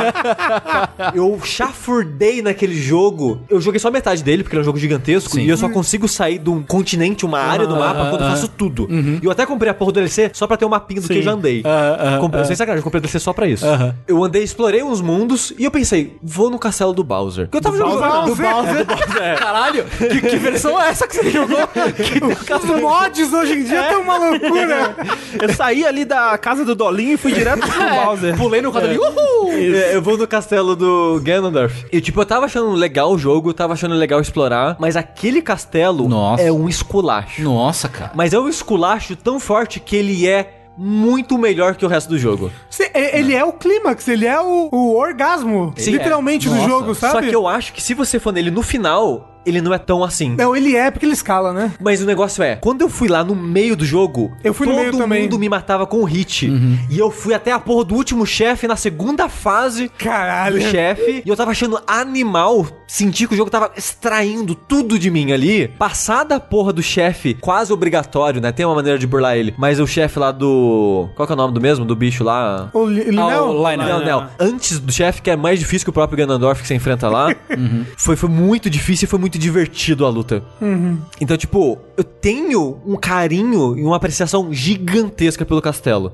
Tipo, é incrível. Mas agora eu quero um jogo que é aquilo, sabe? que talvez seja o Breath of the Wild 2. Talvez. Mas se então, for, é. sabe, se vai for, ser incrível. Mas o foda é, essa dificuldade que você teve, você adquiriu ela meio que de uma forma artificial. O jogo Exato. não quer que você faça isso. É. Não, ele o lance... quer, ele te dá quests Não, no não, não. comecinho Pra ir que lá. pra você entrar e sair de lá do castelo. Então, mas é pra você, exata- exatamente, não é pra você fazer o que o Sushi fez, é diferente. Não, o jogo, o jogo ele, não. Ele, ele é feito de maneira que você pode sair Você do, pode. do, do- Você pode sair do Great Plateau e ir pra Castle Você é vencer o jogo. Pode. E ele de te fato. dá as Não, não, não. ferramentas e um caminho pra isso, Ele, André. é claro que ele te dá, ele, você pode, é isso que eu tô dizendo. Ele não quer que você faça isso. Ele não quer. Ele quer que você vá nas quatro bestas, Uhum. pegue a Master Sword. É isso que ele quer. que- É óbvio, não tem condição de discutir sobre isso. É óbvio que é isso que ele quer que você faça. Só que quando você faz isso, eu concordo que o jogo fica muito mais fácil. E aí o que eu acho é que ele deveria liberar o Master Mode de cara. Porque pra quem ele quer um libera. desafio. Ah, é? É, é porque o Master É- Mode não veio no começo do jogo. O Master Ah, Mode é DLC. o Master Mode, ele, ele veio. Ele é DLC? Mas ele é, ele é grátis.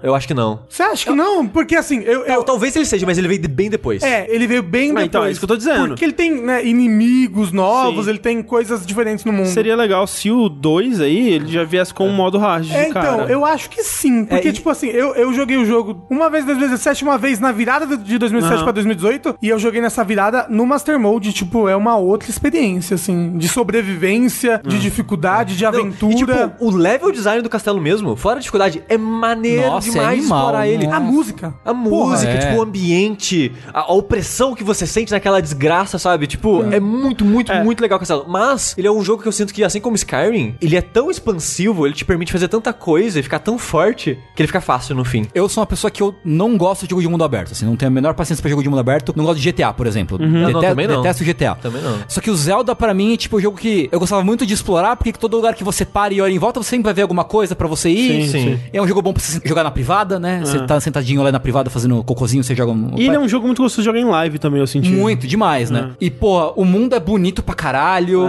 É. é. colorido. Eu acho que o universo que eles criaram pra esse Zelda é super interessante. É, de você descobrindo que, que rolou na história. As cutscenes são muito legais. As cutscenes, né? As memórias que você pega são todas muito legais. Os champions são muito legais. Ah. Caralho, É. o- os Champions no DLC, caralho. Nossa, eles são ótimos, são ótimos. jogou o DLC Joguei, todo? joguei. Não, eu não- Caralho. não terminei todos. porra. Mas é, eu gosto muito do que eu joguei. Eu fiz metade do, do DLC. Uhum. Então, puta, pra mim é muito especial. Um jogo especial, assim, sabe? É, e assim, o que eu sinto é, antes de escolher o meu jogo do ano, eu devo ter jogado umas 50, 60 horas dele, né?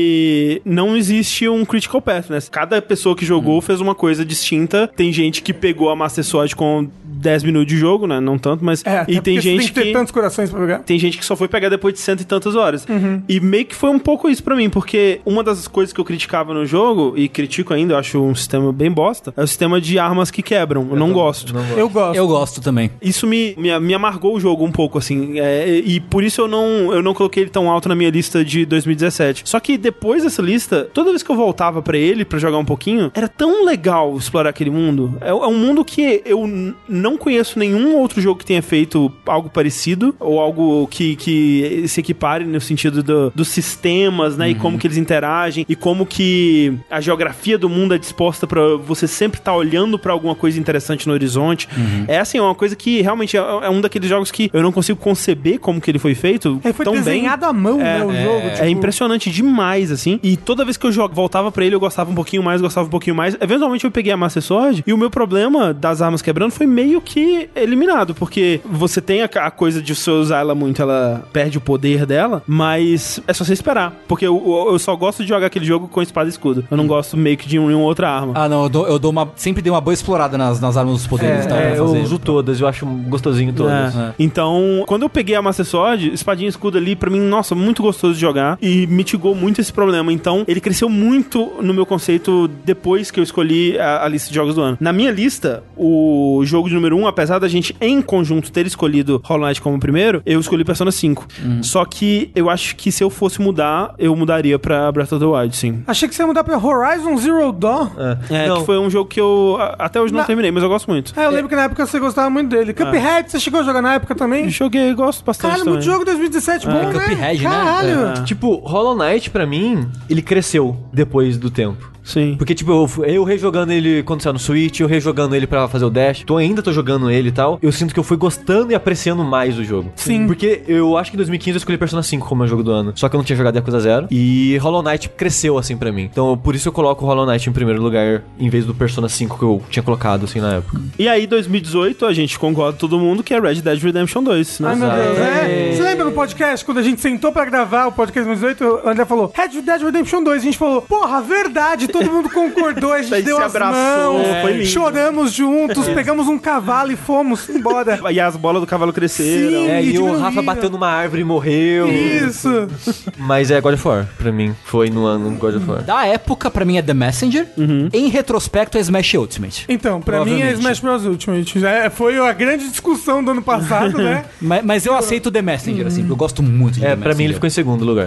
É, ano passado, porra, ano passado teve. Teve Monster Monster Hunter World, sabe? Teve. Que é um bom jogo também. Caralho, E velho. o Generations também, não foi? É, Você então, colocou os dois pra no seu mim, top não. 5. Inclusive, no meu top, eu gosto mais do Generations do que eu gostava do World. É por isso que é sua lista. É, dito isso, o Iceborne, ele meio que deu uma equilibrada, assim, sabe? Ele botou conteúdo suficiente agora no jogo, que pra mim o World e o Generations estão pau a pau. O Rafa gostava do Generation porque ele tinha mais coisa pra fazer.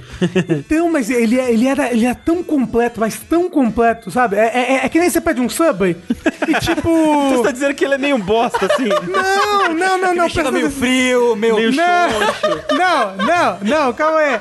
Você pede um sub, aí você pede um sub com frango e uns alface em cima. Tá, tá gostoso. Mas se eu botasse frango, alface, cream cheese, eh, tomate seco, chipotle, e fosse botar azeitona, fosse botando mais coisa, mais coisa, mais coisa, até que ele vira um... um- ele, ele transcende o sub, entendeu? Ele vira um Eu sanduíche de não, eu não método. sou muito dessa filosofia, assim, É, não. isso aí piorou pra mim, na real. Eu prefiro frango com alface. Às vezes uma parada mais simples é melhor, hein? Tá, mas nesse caso não. É que nem o curry, entendeu? Que nem Tá o curry. Tá. É, curry Que- simples é... Não, porque o curry é uns 700 temperos num Ok. negócio só, entendeu? Ok. Tudo bem, não, eu entendo o seu argumento, sim.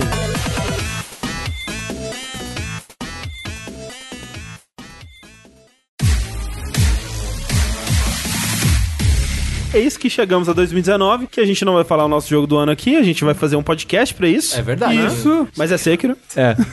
Spoiler. Será que é? É, não sei, pode ser que mude alguma coisa. Será que é quando tem Mario Maker 2 aí no. Agora que nós fizemos essa retrospectiva e olhamos para a década que se foi, é o momento da gente individualmente, cada um, um de cada vez, falando do décimo ao primeiro, falar os seus jogos da década. Mas eu não organizei. Assim, você teve tipo dois meses. Não, Rafa. não, não, não, não. Teve dois meses, você acha muito exagerado da sua parte. eu fiz uma grande lista com 20 jogos, mas eles não estão em ordem. Cara, 20? Ixi, Não, Rafa, pelo amor de Deus, Rafa! Você tinha uma tarefa! Não é possível! Esse é um podcast super fácil da gente preparar pra ele. Ó, enquanto a Pra gente. você que sabe se decidir. Enquanto as outras pessoas vão escolhendo, você defina 10 jogos aí pra você falar. Quem quer começar? Eu posso começar. assistir. A lista como um todo foi muito difícil colocar número. Uhum. Foi até fácil colocar, tipo, uns 10 ali, 11, mas colocar número deu trabalho. Foi, foi sofrido, foi difícil. Uhum. É, número é Eu difícil. me senti dividido. Pra mim, eu fiz uma lista de uns 30 jogos, assim, eu fui cortando, cortando, cortando. Quando chegou com uns 15, assim, tava muito difícil. Então o que, que eu fiz? Meu processo, eu fiz esses top 5, top 10 de- desses 10 anos, olhei pra eles, não, esse ano não tem nenhum jogo que se destaca pra top 10 da década. E fui fazendo assim, tipo 2017 tá aqui tudo, É só a lista, é só é 2017. só 2017, mas eu fiz isso, né, fui olhando no, no meus top 5 assim, fui pegando os que mais se destacavam, peguei acho que tipo 12, 13 jogos no final, limei, mas tipo, o meu décimo lugar... Me dói no coração. Eu não sabia se eu colocava Doom, se eu colocava The Last of Us. Porque o décimo lugar é a linha de corte, né? Tem É. todo um universo que ficou pra trás. Isso. Ah. E tipo, tava Doom, mas eu. Ah, eu mudei pro The Last of Us. Mas pelo sentimento que eu tive na época. Justo, justo. Porque hoje em dia o jogo caiu muito pra mim, assim. Uhum. Eu nunca fui muito fã da jogabilidade do The Last of Us, eu nunca gostei de jogar ele, mas a história pra mim na época foi incrível, assim. Foi mágico e foi, caralho, que história foda e É, wow. pra esse mim, eu final." acho que é ainda a melhor história dos videogames, assim. Eu, pra mim. É. O online dele foi muito legal na época. Que a gente fez vários Sim, streams jogando sim. o online dele, então eu me diverti muito. Então, na época, eu tinha um carinho muito grande pelo jogo. Com o passar do tempo, eu fui esquecendo a história, Hum. eu fui esquecendo como ela me impactou, e eu só lembrava de como eu não gostava da jogabilidade, Sei. e eu só lembrava de como eu nunca mais quero rejogar ele na minha vida. Sei. Então, ele foi um jogo que foi caindo, assim, pra mim. Mas, não, Puxou eu, ali. Hum. eu tenho que deixar ele aqui em décimo por causa disso. Então, tá aqui em décimo The Last of Us. Aí, em nono lugar, nós temos aqui Persona 5. Ok. Possivelmente um dos melhores JRPGs que eu já joguei na minha vida. Aí, em oitavo lugar, Resident Evil 2. Pode parecer recente, mas Resident Evil 2 é o melhor jogo da franquia pra mim. É uma franquia que eu gosto muito dos jogos. Louco isso, né? Quando ele lançou, a gente tava em dúvida se era ainda o remake do 1 É. ou se era o remake do 2. É, t- talvez ele, assim, pra mim ganhe Ah. hoje. Talvez porque ele tá novo. Talvez daqui 5 anos eu pense, Talvez, não, o remake talvez. do 1 é melhor e tal. Mas gosto muito. Resident Evil 2 aqui em oitavo lugar. Sétimo Yakuza Zero. Principalmente por causa da história. Eu amo aqueles personagens. Eu amo aquele mundo. A história dele, pra mim, é muito boa. O que eles fazem com o Majima ali, com o Kiryu e tal, é muito foda. Tipo, o, ca- o capítulo, acho que é 6, 7, eu nunca lembro. Aquele capítulo é incrível. E o Uhum. combate desse jogo é ok, mas eu gosto do quão ridículo ele é nos hit moves. Aquele mundo... é, é real pra mim, sabe? Aquela, aquela rua, eu sei que ela é inspirada numa rua de verdade, mas Kamurocho é um dos meus ambientes favoritos no mundo de videogame, assim. Pra mim é um lugar que eu já fui, é um lugar que eu já vivi. É a sua Firelink Shrine. É, é um lugar que se tiver no Yakuza 7, eu vou estar feliz de ir lá de novo. que é vai como- chorar. É, é como se. Eu já joguei esse jogo, é, tipo- é muito engraçado, porque eu conheci esse jogo, sei lá, há 4 anos, essa série. Eu joguei, tipo, cinco jogos dessa série nesse período, mas eu já sinto saudade de estar lá. Eu já sinto saudade da vibe desses jogos, de ter a história da vibe do que o estúdio conta. Eu gosto muito do que a Yakuza faz no mundinho de estar lá e ir no bar e beber com as pessoas e ir no karaokê cantar. Eu odeio cantar karaokê, mas nesse jogo eu adoro cara- cantar karaokê e vou no beisebol. Todos os minigames desse jogo eu joguei tanto, cara, eu já joguei talvez umas 10 horas de Mahjong nesse jogo. Talvez! Então eu adoro me perder no mundo de Yakuza e eu gosto muito desse jogo. Sexto, Hollow Knight. Quinto, The Witness. Quarto, Dragon's Dogma. Terceiro, Legend of Green Rock 2, que vocês não jogaram, provavelmente vocês não vão jogar. É um jogo que eu mesmo não sei como eu fui parar nele, porque ele é um jogo que parece estranho, antiquado, num jeito que não me agradaria. Porque até o gênero dele, quando eu vou jogar outros jogos, não me agradam. É ele. Eu gosto dele. Mas é porque ele não é, tipo, o gênero dele só que super bem feito? Então. E, tipo, e com pegadas e com ideias legais ali no meio? Então, tanto um quanto dois, eles são dungeon crawlers em primeira pessoa. Que são gêneros que existem aí, sei lá, desde os anos 80 e tal. Tem muitos e muitos jogos desse tipo. Tem é, o Might and Magic, acho que o Wizardry também é, é nessa pegada. Tem Shin Megami Tensei. Shin Megami Tensei é nessa pegada. Só que cada jogo dá uma interpretação pra esse tipo de maneira de aventura, né? De dungeon crawler, que é, é muito amplo, né? Tipo, é você explorando uma dungeon em primeira pessoa. Só que aí tem jogos, por exemplo, como Might and Magic, que é meio que batalha por turno. Você tá explorando, purururu, luta. Como o Shin Megami Tensei, até o Nocturne é meio que isso. O Persona, os antigos, era meio que isso. Sim. Só que em terceira pessoa em vez de primeira, né? Os cenários eram procedurais, as dungeons eram bem sem personalidade, né? O negócio era tipo, ah, vou explorar essa dungeonzinha aqui, enfrentar os inimigos e tal. O que o Legend of Grimrock faz, ele se inspira muito num específico que chama Eye of the Beholder, que é um baseado numa aventura pronta de D&D que saiu pra DOS, eventualmente acho que pra Super Nintendo. Só que eu tentei jogar o Eye of the Beholder e realmente o Eye of the Beholder tem muito do que eu gosto ali. Só que ele é muito antiquado. Ele pede muito de você. Por exemplo, não existe mapa. Foda-se. Como é que eu faço pra jogar? Desenha na mão, filho da puta. Se vira. O primeiro andar desse jogo é ridiculamente labirintesco. Mas ele é. Ele é gerado proceduralmente ou é na mão? Uhum. Não, ele é fixo, só que é muito difícil explorar, porque no primeiro andar, já no primeiro andar, pra você sair de lá, você tem que achar passagem secreta. Ele é um labirinto cheio de passagem secreta que pra você progredir, você tem que achar isso. É foda, sabe? Então o jogo ele não é nada amigável. Porém, o Legend of Grimrock ele pega aquela ideia do Eye of the Beholder e moderniza e deixa ela mais palatável. O primeiro, eu acho ele muito legal, mas o 2, pra mim, ele é mais incrível pelo mundo que ele faz. Porque o 1, um, por exemplo, ele é só uma dungeon. Vocês são prisioneiros que estão numa masmorra, aprisionados, e vocês estão descendo os andares, e é só, tipo, paredinha, fechado e tal. E é divertido a mecânica do combate, a maneira que funciona, porque você tem uma parte de quatro personagens que eles estão meio que. O jogo é todo por tilezinho, né? Você aperta pra frente e anda um quadradinho, né? Aperta pra frente e anda um quadradinho, dentro dessa visão em primeira pessoa. Não é controle totalmente livre do- dos personagens. E você tá sempre preso dentro da dungeon? No 1, sim. Aí, nesses personagens seu, a, a fotinha deles é a posição que eles dão andando em quadrado, numa formação quadradinho, nesses tilezinhos. A formação é importante porque, que, tipo, quem tá atrás não ataca o inimigo que tá na sua frente. Tem que ter um arqueiro, um mago. A maneira que a magia funciona nesse jogo é muito maneira. Se o cara tem uma aptidão mágica, a mãozinha dele, o ícone de mão, que é onde você equipa as armas, essas coisas, ela é brilha azul. Eventualmente pode pegar cajado e coisas mágicas assim, mas de qualquer forma, você clica lá pra atacar. Aí abre um gridzinho aonde é o inventário ali. É, é estranho visualizar isso, mas a maneira que você luta nesse jogo é: tem a tela toda, no cantinho inferior direito tem a foto dos quatro personagens. Do lado da foto deles tem a barra de vida, e abaixo da foto tem dois quadrados, representando cada mão do personagem. Você pode equipar escudo, pode equipar faca, espada, várias- qualquer coisa. Pra atacar, você clica no ícone. Então, tipo, tem as mãozinhas, você quer atacar com a espada? Clica na espada, vai fazer fush, a animação do corte. Você quer dar uma flechada? Clica na flecha que o cara tem arco e flecha. Aí, fush, ele atira. Ele é tipo um Kingsfield, Sim, assim. só que por tile. Mas é divertido. Eu acho muito divertido porque o combate, ele não é por turno, é livre. E o ideal é que você não pare, você tem que estar andando constantemente, porque o inimigo tá andando atrás de você e batendo na sua cara. Só que os ataques é cooldown, que determina o tipo de arma que você tá usando, a velocidade dos atributos do personagem. Então, tipo, se o cara é lento e tá usando uma arma de duas mãos, você vai clicar, vai dar uma animação do ataque dele, e até liberar o ícone pra você clicar de novo é tipo 3 segundos, não sei. Esse combate, tipo, ele funciona na dinâmica, no negócio de você ter o ambiente espacial na sua cabeça, porque como é uma masmorra fechada, tem muita parede. E você não quer ficar de costas pra parede preso, cercado por inimigos. Então eu acho divertido essa estratégia, tipo, essa parada de você tem que ter o cenário na sua cabeça sem um mapa. Porque, tipo, tem um botão de mapa, mas não tem um minimap. Uhum. Então você tem que ter aquele mundo na sua cabeça pra você se localizar e se posicionar pra lutar. E a magia, você clica pra atacar, abre um gridzinho onde ficaria os dois slots ali das mãos, de nove runas. É uma telinha de 3x3. Cada runa representa um elemento. Tipo fogo, ar, terra, água, gelo, tem para vida, Capitão Planeta. morte. é. E a maneira que você faz magia é desenhando as runas nos sentidos dela.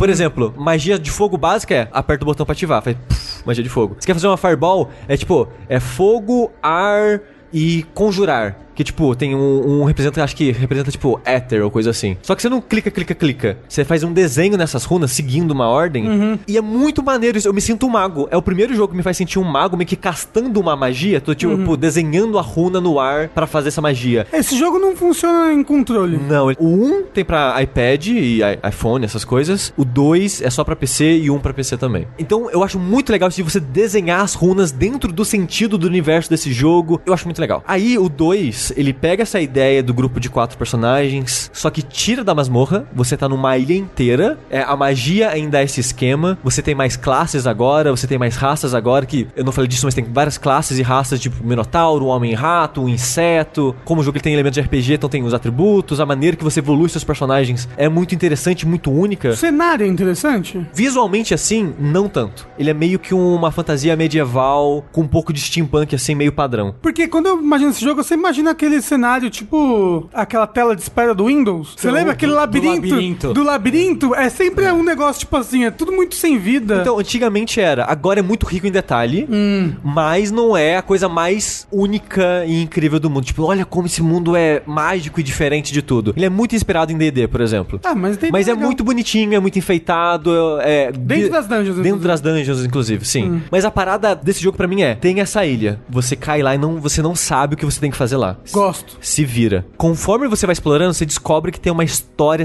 secreta, um mistério acontecendo nessa ilha. E você já controla os quatro personagens. Sim, você já começa com os quatro. Que você cria. Você cria os quatro, sim. O jogo, ele meio que a história é do mundo, não é de vocês. Não tem personalidade, você não fala. Nem tem fala, seus personagens não falam.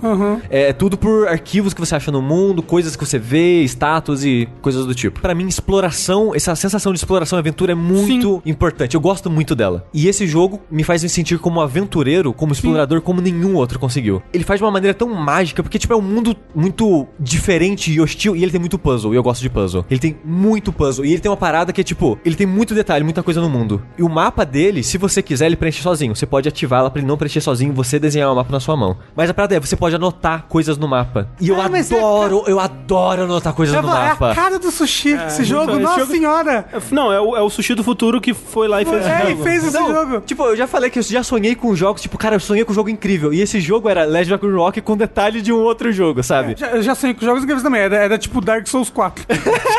tipo, era um Dark Souls com um Bloodborne, e um mapa irado pra Tipo, caralho. sem sacanagem, eu já sonhei com o meu jogo perfeito era um combate de Dark Souls num mundo de Legend of Rock, sabe? E esse jogo, ele tem muitos dos segredos dele, é tipo, você tá explorando um lugar, era uma pedra solta na parede que você clica e abre uma parada. Era um detalhe naquele mundo que você interagiu e abriu uma passagem secreta. Tem gente que vai achar isso chatíssimo, tipo, nossa, eu quero achar as coisas secretas do jogo, as melhores armas e tal. Eu tenho que estar na dungeon, eu tenho que estar no mundo prestando atenção em cada detalhe. Sim, tem gente que vai achar isso suportável. Eu adoro. Tipo, até, até no mesmo no Kingsfield tem muito disso, de muita passagem secreta. E o problema lá, que como é um jogo de PS1, não tem diferença visual. Você tem que clicar nas coisas na esperança de ter algo. E até lá eu consegui me divertir nisso, sabe? Porque eu me senti explorando. Por mais rudimentar e tosco e cansativo que seja pra muitas pessoas, pra mim era divertido que, caralho, eu achei uma sala secreta nesse mundo mágico e saiu um esqueleto do baú. Tipo, sério, era uma sala secreta que só tinha a porra de um esqueleto que mata com um ataque, filho da puta. Mas a sensação de exploração é muito, muito foda pra mim. E esse jogo ele tem uns puzzles ótimos, que ele tem, ele tem muito puzzle de, tipo, enigma. Você achou um arquivo, você tem um puzzle, você tipo, cara, o que, que eu faço? Que área do mundo esse texto tá, tá se referindo? Aí você tem que, ah, nossa, eu acho que tá falando daquela floresta. Aí você tem que, tipo... mapas escritos que você tem que entender o que o mapa tá dizendo pra ir no lugar e cavar. E ele tem tudo isso muito tátil, sabe? Você tem que interagir com aquele mundo de fato, com esses vários verbos que o jogo te oferece. E, cara, explorar esse mundo é tão, tão, tão gostoso. É, tipo, é muito foda pra mim, assim. Eu joguei ele inteiro em streaming. Talvez tá no canal do YouTube, perdido em algum lugar, quando a gente fazia streaming no YouTube. Aí você pode ir lá assistir eu jogando esse jogo. E eu sei que ele não vai estar no top 10, porque só eu joguei ele. Mas eu queria indicar para as pessoas de novo que é um jogo muito, muito foda, tá sempre em promoção no Steam. Esse estúdio, que o estúdio fechou e blá blá blá, lançou um jogo novo esse ano, que é o Druidstone, que é um jogo de estratégia por turno, tipo um XCOM assim, medieval. Ah, eu lembro que você falou dele. Que é muito, muito legal também. Que provavelmente vai estar no meu top 10 do ano. Então fica aí. Segundo Journey e primeiro. A gente vai discutir isso mais pra frente, mas From Software. Ok. A obra da From Ah, Software. porra, É. pode escolher a obra, porque aí ferrou. Vou botar a obra da Nintendo, em primeiro lugar. Não, não, não. É porque a discussão era: pera, Dark Souls e Bloodborne pode na lista? Ah, não, muito próximo, né? Se- Assimila os dois. Não, mas e Sekiro? Coloca na mesma. Que não é tão semelhante assim, coloca na mesma lista. Eu e o Tengu, a gente tá falando, não, vamos separar Sekiro aí. Aham. Mas aí seria, pô, seria muito From Software na lista, né? Vamos juntar só pra dar espaço pras outras. É, então, esse que é o lance que eu, eu acho legal, porque por mais que Sekiro e Bloodborne tenham suas diferenças de Dark Souls e até Dark Souls de Demon Souls, todos os jogos eles têm muita diferença. Alguns têm mais, outros menos. Acho que o Sekiro é o que tem mais diferença. Mas eu consigo ver eles todos vindo da mesma fonte, assim, do mesmo trabalho. A gente consegue ver um trabalho linear da From Evoluindo. Software evoluindo ao longo desses 10 anos. E aí, nesse caso, eu Exceto acho que... você queria muito pior que Bloodborne, não? Mas tudo bem. Aí fica a sua opinião errada aí. Mas, é, ok, vamos por enquanto deixar a obra da From Software. É. Eu coloquei aqui na minha lista Dark Souls barra Bloodborne barra Sekiro. Ah. Certo. Eu queria dizer que eu tinha 32 jogos na lista. Caralho, Rafa. Talvez eu tenha esquecido um pouco do negócio, mas todo mundo esqueceu de falar de PT. Tá, no, tá na minha lista de 2014. É, e o PT, hein? e o Lula? Mas em é. 2014, escondidinho tá lá, PT, pô. É, é um ótimo jogo. Ah, Mas eu queria dizer, é um jogo? Tipo, É, a gente dá- considera, sim, tipo, sim, né? é. Visto que ele era Considera. uma demo, né? Era um Sim. teaser Não, não, só. considera, considera. Sim. Se quiser colocar, fica à vontade. Já tem sua lista de top 10? Não, claro que não. Então- Você está maluco? É, então, olha, a minha lista de top 10 jogos da década. Eu fiz algumas mudanças desde aquela última vez que eu falei com vocês. Eu pensei que você falou, fiz umas mudanças desde que a gente começou o podcast.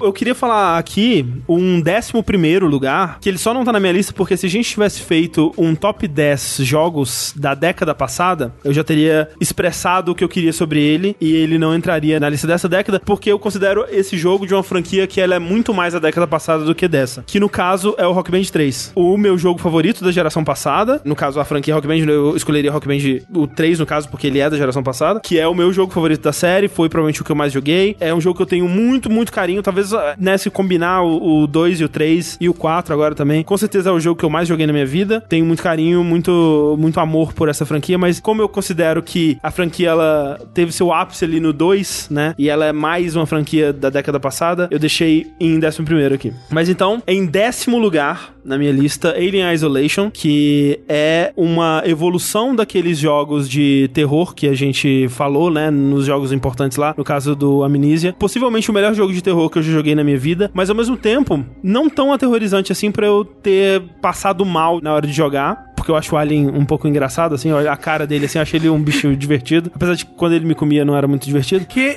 eita, eu falei já isso de muitas pessoas já, sabia? o Alien, ele estragou jogos de terror pra mim, sabia? Ah. Porque eu tava acostumado com jogos tipo Amnesia e até curtia, porra, maneiros jogos e tal. Depois que eu joguei Alien Isolation, eu não tive mais saco pra esses jogos. Uhum. Porque ele pega esse formato do monstro não pode te ver, se esconda, evita o mundo e tal, que surgiu através de limitações e economias Sim, e sim. tal. E ele fez um jogo que não usa isso como limitação. Uhum. Ele aprofunda isso e, e coloca, tipo, armas. Não, o bicho ele vai aparecer, É. ele se Você vai ver ele, você consegue lidar com ele momentaneamente, mas você tem ferramentas, sabe? Então, esse que é o legal, porque ele é um jogo de stealth e de terror, só que ele é muito mecânico e muito sistêmico, né? Ele Sim. tem muitos sistemas que quando você entende como eles funcionam, você consegue se aproveitar deles pra se dar bem em cima dos inimigos, né? Porque os inimigos não são só o alien, tem aqueles androides aliens também, né? Que são muito aterrorizantes, às vezes mais aterrorizantes até do que o Alien. Tem humanos também. né? Humanos também. E pra cada tipo de ameaça, você tem que usar uma, uma estratégia diferente, mas é legal porque o tempo todo você tá em mente que o Alien pode estar aqui. E o som, efeitos sonoros do jogo são muito incríveis, né? Então ele é um jogo que cria essa criatura que ela é totalmente operada por sistemas, né? Ela não tem nada, assim, tem alguns momentos é, scriptados com ela, mas são mais no começo e no final, assim. E ao longo do jogo inteiro é quase como se fosse um ser vivo, uma IA te perseguindo e tentando te encontrar de alguma forma, esperando você cometer um erro, esperando você se afobar, esperando você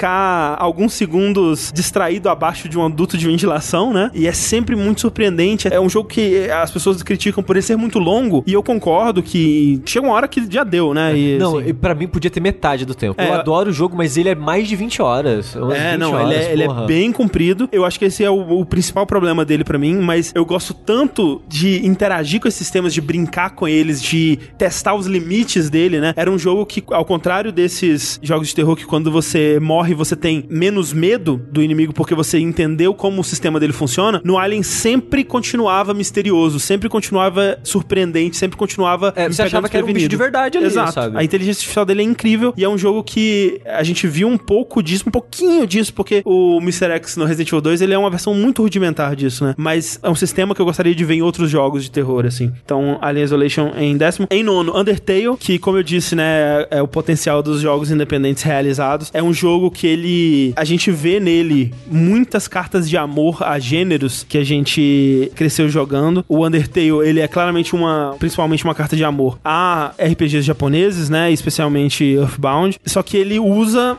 as expectativas, o conhecimento, né, do que a gente tem desses gêneros, as convenções desse gênero, pra construir algo absolutamente novo. Ele usa a sua expectativa do que, que é level, do que, que é experiência, ele usa a sua expectativa de que a morte é algo inconsequente, ele usa a sua expectativa de que um NPC é só um ser vazio, né, que se empresta a um combate repetitivo de matar, matar, matar, pra criar algo muito único em cima disso. O combate em si dele, né, que é um, ele usa as mecânicas de menu e a estrutura de um combate clássico de RPG japonês como um instrumento de narrativa e de desenvolvimento de personagens. Ele é um jogo profundamente engraçado, né? Que é algo muito difícil de fazer. Tudo bem que recentemente eu fui assistir gameplay e algumas piadas eu já tava meio que assim: tá bom, jogo, eu, eu sei que um, é engraçado porque é um cachorro e ele age como um cachorro, ele Mas quer é porque carinho. você já viu essa piada 70 Exato, vezes, é, né? sim. e ao longo do jogo aparece umas 70 vezes. Então deu uma cansadinha, mas assim, na época eu achei ele um jogo muito engraçado, muito divertido. E igualmente, na mesma medida, tocante, sabe? Ele é um jogo que ele não tem medo de abrir o coração e ser 100% não irônico sobre o que ele tá falando e falar de temas sérios e servir até como um desses jogos de suporte, né? A, a pessoas que estão passando por problemas, né? E você pode usar aquilo como quase como um, um suporte de good vibes, né? De uma mensagem super positiva que vai te deixar mais feliz, que vai te deixar mais esperançoso. Eu cresci consumindo muito humor irônico, né? South Park sempre foi uma da- das coisas que eu mais gostei Ah, de, sempre um de humor assistir. refinado, não é verdade, o seu Andrezinho? Não, irônico no sentido de, de que é um, é um humor que nunca leva nada a sério, né?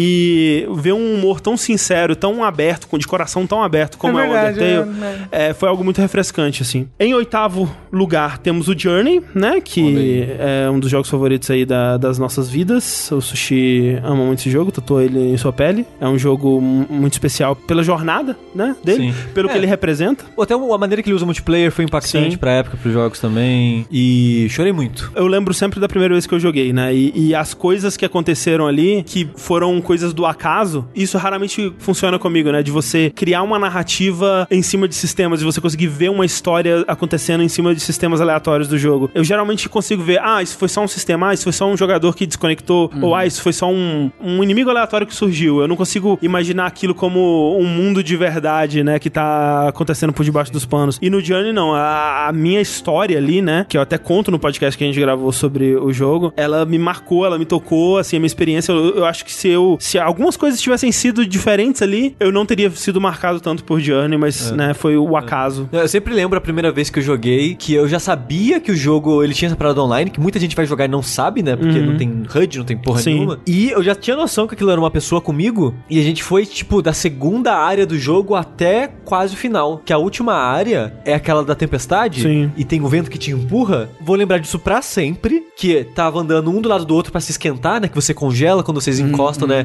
Dá o brilhinho e descongela a roupinha e tal. A gente tava andando juntinho, se descongelando, se protegendo atrás das paradas. E a gente tava indo de parede em parede pra se proteger. E nisso, o vento levou o cara embora, a Hum. pessoa embora. E ou caiu a conexão, ou a pessoa saiu, ou aconteceu alguma coisa e sumiu. E eu terminei até o fim do jogo sozinho. Isso me marcou de uma maneira. Quando o vento levou a pessoa embora, eu já tava tão apegada a ela por aquela jornadinha que na minha cabeça aquele personagem sem braços tava tipo esticando o braço e não, volta aqui. Eu me joguei atrás pra É. ver, pra encontrar a pessoa, tipo, o vento foi, eu tipo, foda-se, eu vou atrás. E não tava mais lá. Sim, sim. Sumiu. Ele morreu, você sabe, né? E isso me marcou muito. Esse tipo de experiência É, assim, e, me marca e é muito. legal porque, justamente, isso não foi planejado pelo game designer, mas dependendo do que acontece no seu jogo, a sua interpretação do que, que aquela história significa e do que, que a sua jornada significou é completamente diferente. Tem pessoas que vai jogar sozinho e vai, ah, é uma, jo- uma história sobre superação, de desafios e tal. Tem pessoas que vão jogar inteiro e vai ser sobre uma história sobre amizade. Tem pessoas que vão jogar e falar, ah, é, é uma representação da vida, né? Desde o início até a morte e tal. Todas essas interpretações estão certas, dependendo do que você vivenciou lá de verdade, das mecânicas, né? Isso que é o mais impressionante. Em sétimo lugar, curiosamente, Device 6, que é um jogo que eu não consigo rejogar ele hoje em dia mais porque eu não tenho um iPhone. Ele só Que foi. jogo é esse? É o jogo anterior dos desenvolvedores de Sayonara Wild Hearts, da Simogo.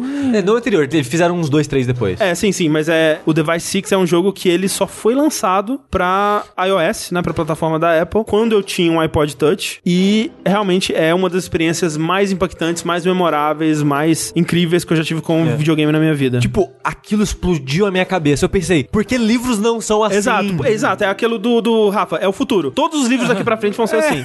É. Porque ele é basicamente um livro. Ele é um, ele é um jogo de puzzle e de exploração, só que na linguagem de um livro, na linguagem literária, né? Usando as convenções de um livro. Porque, por exemplo, você joga com uma mulher chamada Ana, você acorda num castelo misterioso, que é uma premissa clássica de jogos de adventure, tipo um Myst, assim. Você tem uma área pra você explorar, e aí tem portas trancadas, né? Portas com coisas, pra, tipo código pra você colocar, que você tem que descobrir onde tá o código e tal. Caralho, eu tô, eu tô lembrando desse jogo, esse jogo é muito. Nossa, ah, cara, é muito legal. É muito incrível. E aí, o mundo dele é feito de texto. Então, o, o jogo tá descrevendo assim: a Ana começou a andar num corredor e ela seguiu o corredor comprido até o seu final. Mas- Esse texto, ele tá disposto como se fosse um corredor, né? Ele vai seguindo horizontalmente e você vai arrastando a tela pra acompanhar. Aí, eu- ele fala: a Ana, no final do corredor, ela descobriu que ele se bifurcava em três direções. E aí, o texto se bifurca pra três direções e você segue a que você quiser. E aí, você segue lá pra baixo e ele fala: e aqui tinha uma porta trancada pra onde ela não conseguia progredir, e tinha um código. E aí, você volta através do texto lá pra cima e se- segue por outro caminho. É um O- adventure de texto. Não, é um eu- adventure no texto. um adventure em cima do texto, porque o texto do jogo é o mapa dele, né? E, E, e ele brinca não só com isso, não, Não, só com é. posição, porque quando ele começa, ele finge que é um livrinho normal. Ele só, tipo, fundo branco, textinho, preenchendo a tela toda do celular, iPad, o que você estiver jogando. Conforme você vai descendo, ele começa a brincar. Tipo, ah, ela tá numa torre e ela tá descendo uma escada. O texto é como se fosse começando a fazer escada e indo pro lado. Você, nossa, ele vai pro lado o texto. É. E ele vai constantemente brincando e sumindo e jogando e colocando isso de posição no mundo, no formato da escrita, pra você imaginar melhor. É, tipo, fala assim, a Ana saiu correndo e o texto ele, ele vai, ele avança e você tem que correr atrás dele pra ver o que, que tá acontecendo. Tipo, às vezes muda a cor e essa cor vai ser uma dica de um puzzle. E o puzzle, isso da porta que o André falou, você vai achar depois um número, sei lá, num lugar. Aí você tem que voltar pra aquele lugar, clicar no que era a porta e meio que escrever o número lá. Aí você abre uma porta pra continuar. E tem um momento musical dele no final que é maravilhoso. Maravilhoso, sim. Não, e, e, é, ele usa muito de é, imagens e sons e vídeos pra complementar, né? O que não dá pra ser descrito muitas vezes. Tem uma parte, se não me engano, que tá tipo escura, então o, o jogo, a tela fica preta, a escrita fica branca, né? Sim. Não, ele, ele tenta representar num formato de livro tudo o que tá acontecendo visualmente. E assim, eu não vou dar spoilers do que acontece, mas tem um momento específico, né, que borrifa sangue na tela e que é tão surpreendente, é tão impactante, assim, que tá comigo desde que eu joguei isso em 2013. E foi nesse momento que você perdeu o seu i- iPod Touch, na Isso, verdade, que é. você quebrou ele em dois, você jogou ele pro alto. Eita porra! É um jogo que eu queria muito poder rejogar ele. É, eu também. Eu joguei ele no iPad emprestado de um cara da minha república É. pra poder jogar. Recentemente eu comecei a assistir um gameplay dele no YouTube e ele era ainda mais incrível do que eu lembrava. Assim. É, eu, eu quero muito conseguir rejogar ele um dia. Em sexto lugar, é um jogo que ele só não tá mais alto na minha lista porque ele ainda não foi concluído, que é Kentucky Route Zero. Que é muito louco, faz que três anos desde o último capítulo do episódio. É. É tipo isso, três anos desde o último, né? é Começou nessa década, eu acho que é de 2010 ou 2011 o primeiro. Ele é de 2012. 12. E até hoje, não acabou, sete anos É. depois. E esse é um jogo que eu sinto que eu não sou inteligente ou lido o suficiente pra entender tudo que ele faz, sabe? Porque ele é um jogo que ele foi feito pós a recessão de 2008 nos Estados Unidos, ele é um jogo sobre a vida nesses lugares ermos dos Estados Unidos, né? Entre grandes cidades, né? É o Midwest ali, ele se passa em Kentucky, né? É o- é o lugar por onde as pessoas passam pra chegar onde elas realmente querem. A ideia dele, ele é um adventure, e lembrando numa época que adventures ainda não tinham ressurgido como a gente viu, né? E, e meio que já, já passou esse período também. É um adventure muito similar a um adventure de, de point and click tradicional. Você joga com um cara chamado Conway, que ele tá com o caminhãozinho dele, ele trabalha pra uma empresa de entregas e ele tá tentando fazer uma entrega num endereço que ele não consegue achar. E ele vai perguntando pras pessoas, e as pessoas falam: ah, pra chegar lá você precisa passar pela Route Zero,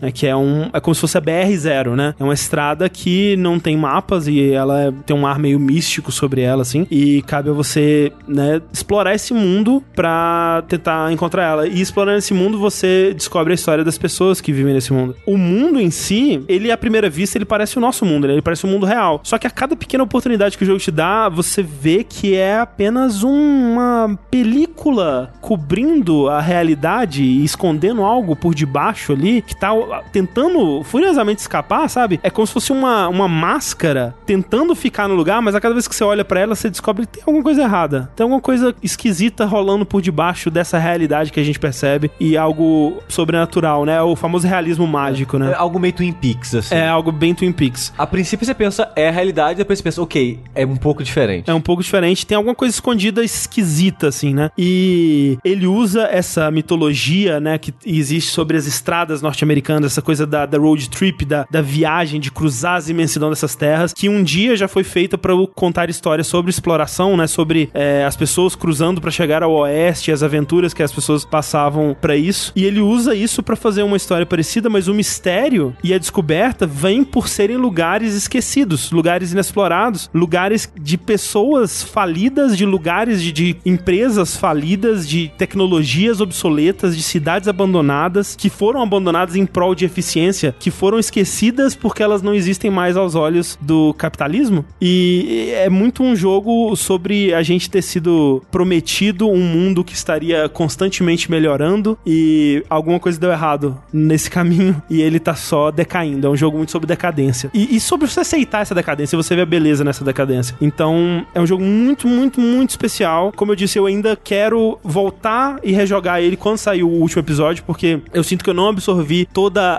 a complexidade e a profundidade dele. Ele é um jogo lindo, lindo de morrer, cara. A arte dele é linda. Nossa, eu não consigo expressar o quão lindo esse jogo é. E eu só quero que saia o quinto episódio pra eu poder Jogar no Switch. Jogar, é, jogar onde quer que ele esteja, né? Quinta é Portal 2. Portal 2, esse jogo de puzzle maravilhoso, incrivelmente único, né? Com esse conceito que simples que parecia que só renderia um jogo só. A gente pensou, porra, pra que que vai fazer uma sequência? Não precisa de uma Não, sequência. Alguém pensou isso? Eu acho que sim, eu acho que porque o Portal 1, ele parece que ele tira tudo que esse conceito consegue tirar, né? E ele encerra muito bem ali. Ele faz uma coisinha simples, uma coisinha curta e encerra muito bem. Mas como estávamos enganados, porque ele consegue explorar esse conceito muito mais a fundo, introduzindo novos elementos e expandindo muito mais nessa história também, né? E o último jogo da Valve? O último jogo da Valve. Pô, Tipo, e porra, pior, né? É, tem, CSGO Não, saiu depois. Não, então, tem não, umas não, coisas- né? né? não, não, Verdade. não, não. Sa- Saiu aquele jogo de carta lá depois, mas tipo, É. gente, foi o último jogo da Valve, né? Sim. Caralho, que loucura, uma empresa tão promissora, né? né? Lembra da parceria com o PS4? Com É, Ah, o PS3? Que, que você plugava o Steam. A no- minha conta do Steam eu criei com o Portal 2. Sim. Tanto que até hoje a minha conta é PSN underline meu nick do Steam. Aham. Que loucura. Do Steam, não, meu nick da PSN. Porque são as contas criadas através da PSN são assim. Ah, Quando eu olhei pra tudo, eu falei, caralho, esse é o futuro dos videogames. É, porque ele é, tipo, ele é um conceito tão simples, tão elegante, né? E que parece ser pouco profundo, mas o- a profundidade que eles conseguem tirar da mecânica de portais é uma coisa impressionante. O primeiro jogo ele é quase impecável, o 2 acaba sendo o que a gente sempre espera de uma sequência, né? Que é expandir em tudo, se aprofundar em tudo que o primeiro fez de uma forma ainda melhor. O game design, a curva de dificuldade dele é quase impecável, assim, eu acho que é um jogo que todo mundo deveria jogar, mesmo se você não joga videogames é, e não tem prática com videogames, é um bom jogo pra você ser introduzido ao mundo dos videogames, porque ele é muito gentil pra te introduzir no que ele tá apresentando. E, de novo, outro jogo de comédia que é muito difícil de fazer. Ele é um jogo de chorar de rir, assim, ele é muito engraçado. Ele é muito inteligente. Muito inteligente, é. Em quarto lugar, Breath of the Wild, a gente já falou bastante sobre ele aqui. Em terceiro lugar, Red Dead Redemption 2.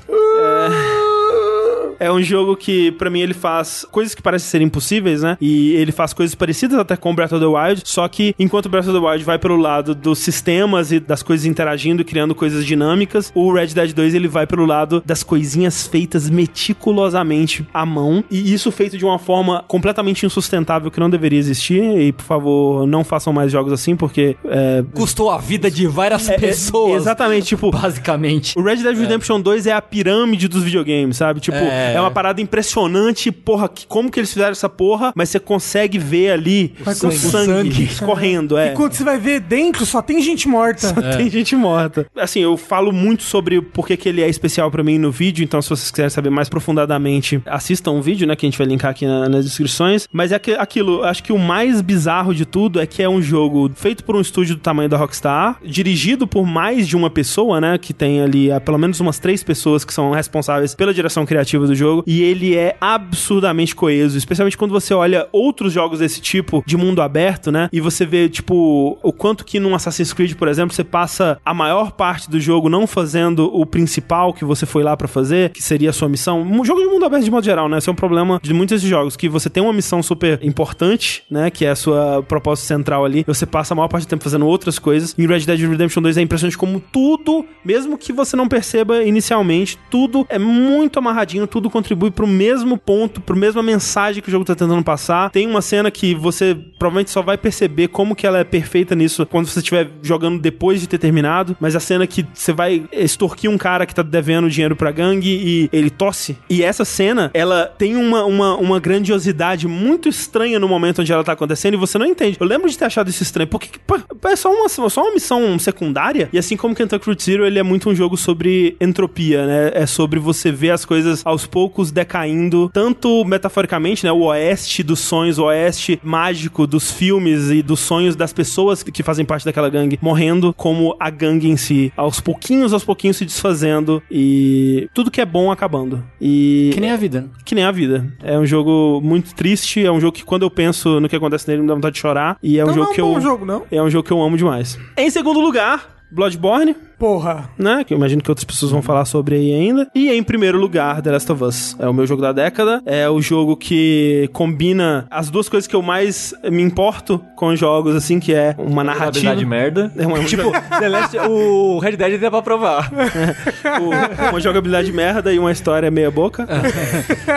A história não. Não, vou Não, falar, a história é maravilhosa. né? Então, mas o Pelo amor de lance, Deus. o lance é, eu amo a jogabilidade de The Last of Us. Tipo, eu jogaria, assim como eu joguei o multiplayer, Então. eu jogaria um jogo como The Last of Us só pela jogabilidade dele. Especialmente a profundidade que você vai aprendendo aos poucos que existe nela. Então, é um jogo que eu amo igualmente as duas partes dele, assim. Eu acho que é a melhor história dos videogames, apesar de não ser a melhor jogabilidade dos videogames, ela tá entre as minhas favoritas, assim. Então, é, é um jogo que pra mim ele é praticamente impecável, é um jogo que a história dele, ao contrário de muitos outros jogos que a gente elogia a narrativa, ela não envelheceu, é impressionante, passa tempo, assim, tipo, agora, por exemplo, o Troy Baker e o Nolan North estão jogando o jogo, né, e comentando por cima, assim, os dois fazem parte do, do elenco, as cenas me emocionam, eu fico com olhos marejados ainda em, em cenas específicas ali, e é impressionante, assim, eu não, não existe outro jogo que faz isso comigo, assim, é, eu tenho certeza absoluta que The Last of Us 2 vai me decepcionar, porque eu amo muito, muito, muito esse jogo. Só o fato de você ter feito uma aposta péssima que você já perdeu É. e ser obrigado a jogar Pokémon, Sim, esse é Pelo menos vai o meu- jogar um jogo bom depois. pelo menos.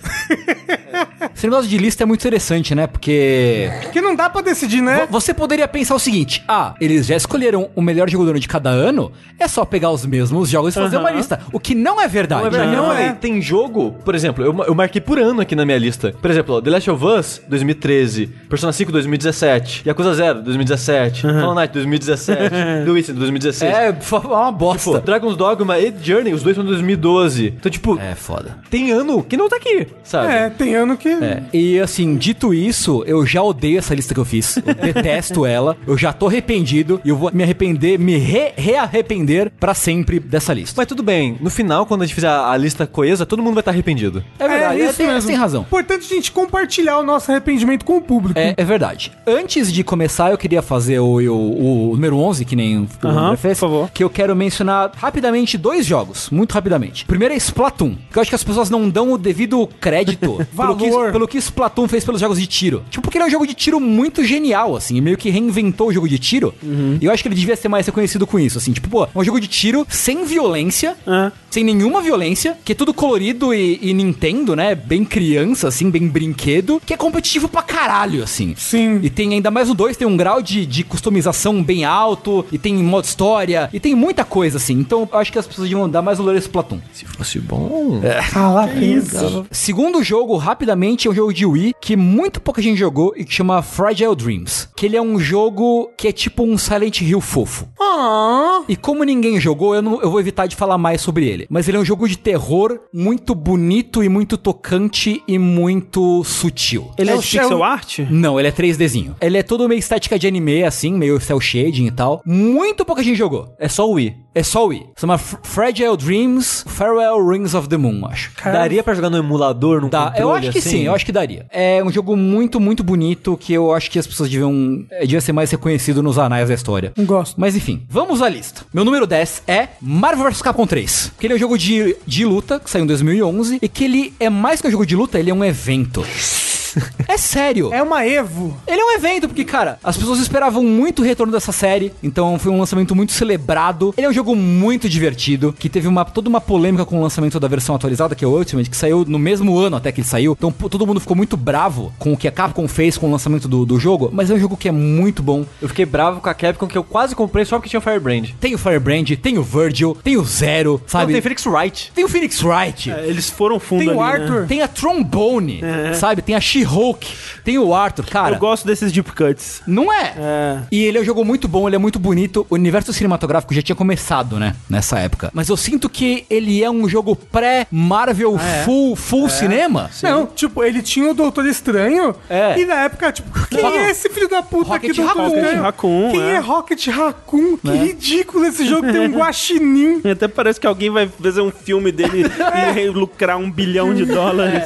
Pois é. E, tipo, ele é um jogo muito especial, assim. pra quem acompanha a cena de luta, principalmente, é um jogo muito especial. Eu acho que ele marca uma época, assim. É uma época que a Capcom, nessa época, tá na sua nova era de ouro dos jogos de luta. Um lançamento muito esperado, um jogo muito bom. A Marvel ainda que não entrou de, de dois pés de voadora no cinema. Eu acho que ele é muito, muito especial, assim. É um jogo que é muito divertido. E que provavelmente não vai se repetir, né? Porque- Provavelmente não. por- pelo jeito que as coisas estão atualmente. Que é engraçado, porque houve uma época onde era meio que a Marvel correndo atrás da Capcom, né? Sim. Tipo, a Marvel que tava se beneficiando de ter seus personagens ao lado de Street Fighter, né? Sim, e, sim, e sim. outros caras. E hoje em dia, como as coisas mudaram, né? Então, É. como a gente viu no Infinite, eles meio que estão a serviço do que é popular, né? No... Basicamente. Uhum. Porque o Infinite ele é meio que a antítese do Marvel 3, porque, tipo, ele parece que ele é pra ser um jogo de cinema da Marvel. Ele Sim. é burocrático. Sim. Ele tica bullet points, assim, sabe? E é muito esquisito, assim. Da mesma forma que, tipo, aqui no Ocidente a gente tinha, sei lá, os brinquedos de Power Rangers. Uhum. Eles eram todos de homens muito musculosos.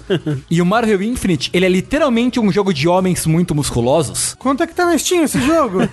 E ele parece que ele é meio uma coisa sem alma, assim, sabe? É meio que uma- um casco vazio. Ele é um boneco do Power Ranger. é isso que tá Basicamente, ele é um boneco de Power Rangers. que roda a aper- cabeça? É. Que roda Que roda a cabeça. É. Nona posição, Undertale.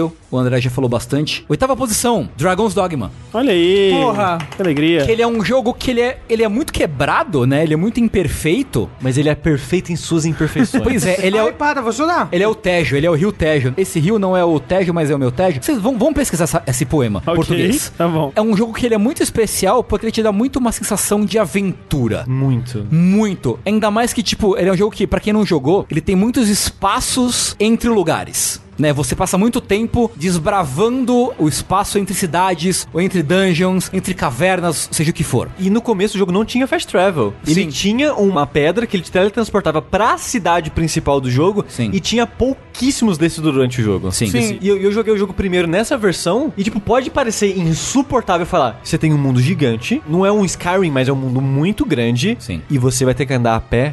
pra recuperar tudo. Pode dar um, uma ziquezira em muita gente aí, tipo, caralho, não, puta que não. E eu amei fazer isso nesse jogo, Sim. porque era um comprometimento. É, é, e, é. E eu, vocês sabem como eu jogo? Uma das primeiras missões do jogo, o jogo falou, entra na cidade principal. Eu falei, nunca! Ai, caralho, sushi. Não vou entrar nessa. Eu sem sacanagem. Eu acho que eu entrei porque eu fui meio que obrigado. Não andei muito nela, não peguei missão principal nela e vazei. Vou pra norte. Foi um erro que o norte é uma das últimas áreas que o jogo te manda. E era só bicho forte. E eu. Foda-se, eu ia batendo cabeça e matando. Morria, load, morria, load. Mas eu ia, eu ia. E tipo, porque é um comprometimento. Porque, tipo, cara, eu tô longe demais pra voltar agora. Não vai rolar. Entrei no pântano, tem a morte. O filho da puta tem a morte no pântano. O que eu vou fazer agora? Uma morte não, né? Um lit. Eu sei, Rafa. É a cara do Green Reaper, né? É, parece a morte. É. Eu sei que tem na porra do DLC. Que tem a morte. Eu sei. Mas quando você sem o DLC e você tá explorando, tô falando dos meus sentimentos lá. Deixa os sentimentos dele em paz.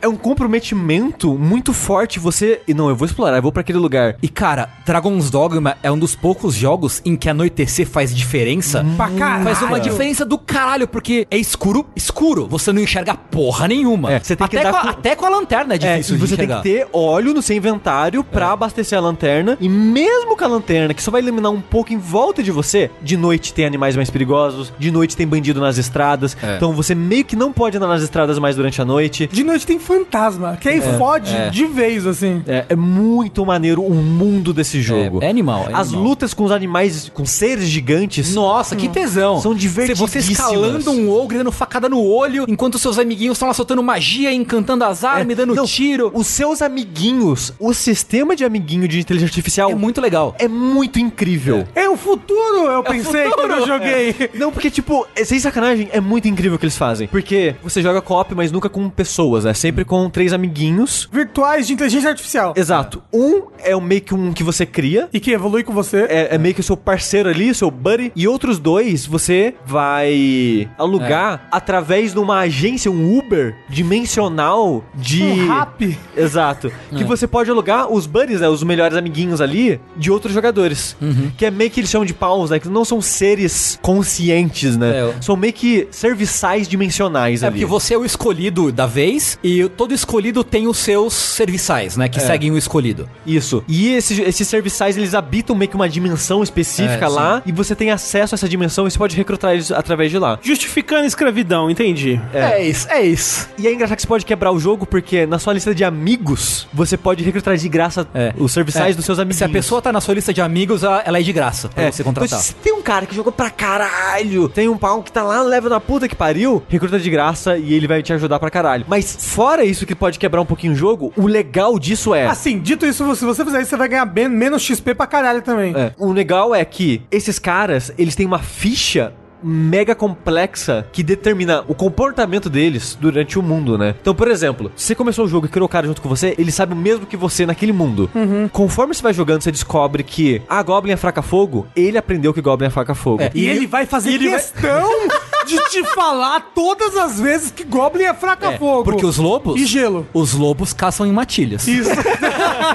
Mas é. legal porque quanto mais Goblin você enfrenta, você vai na fichinha dele, tá lá, conhecimento de Goblin, uma estrela. Você enfrentou pra caralho? Três estrelas. Conhecimento de tal tipo de inimigo, conhecimento de tal região. De áreas, né? De De áreas. Quests. De quest. É. Então, esses conhecimentos vai ditando o quanto ele sabe daquilo. E ele vai ganhando isso online também, conforme ele vai Exato. ajudando outras Então, se o- pessoas. então, se o Tengu pegou meu personagem, levou pro mundo dele, fez uma quest que eu não conhecia, e eu vou jogar depois disso, o cara me avisa: Ah, aqui tem um item, vamos virar ali. Isso eu, eu acho maneiro demais, É cara. muito, é muito demais. É muito maneiro. É, é um jogo, tipo, muita aventura, é tudo muito perigoso fora das cidades, né? Então É. Sim. você tem que tomar cuidado o tempo todo. E eu vou dizer, deixou aqui marcado que é o melhor gameplay de arqueiro em videogames, é Dragon's Dogma. É muito bom. O arqueiro arcano, que não acho seu nome, na minha cabeça é o nome. É Magic Archer. É, é maneiraço, porque ele vira meio que um. Um arqueiro arcano. É, mas o seu arco ele não tem flechas de verdade, né? São feixes de energia, laserzinhos. E a maneira que você mira é você puxa um arco invisível, que tipo, você tem só, você tem um arco, você não tem a corda no caso, né? Uhum. Mas de qualquer forma, você puxa o arco e quando você tá nisso, você trava a mira em vários inimigos ao mesmo tempo e solta. Aí vai tipo,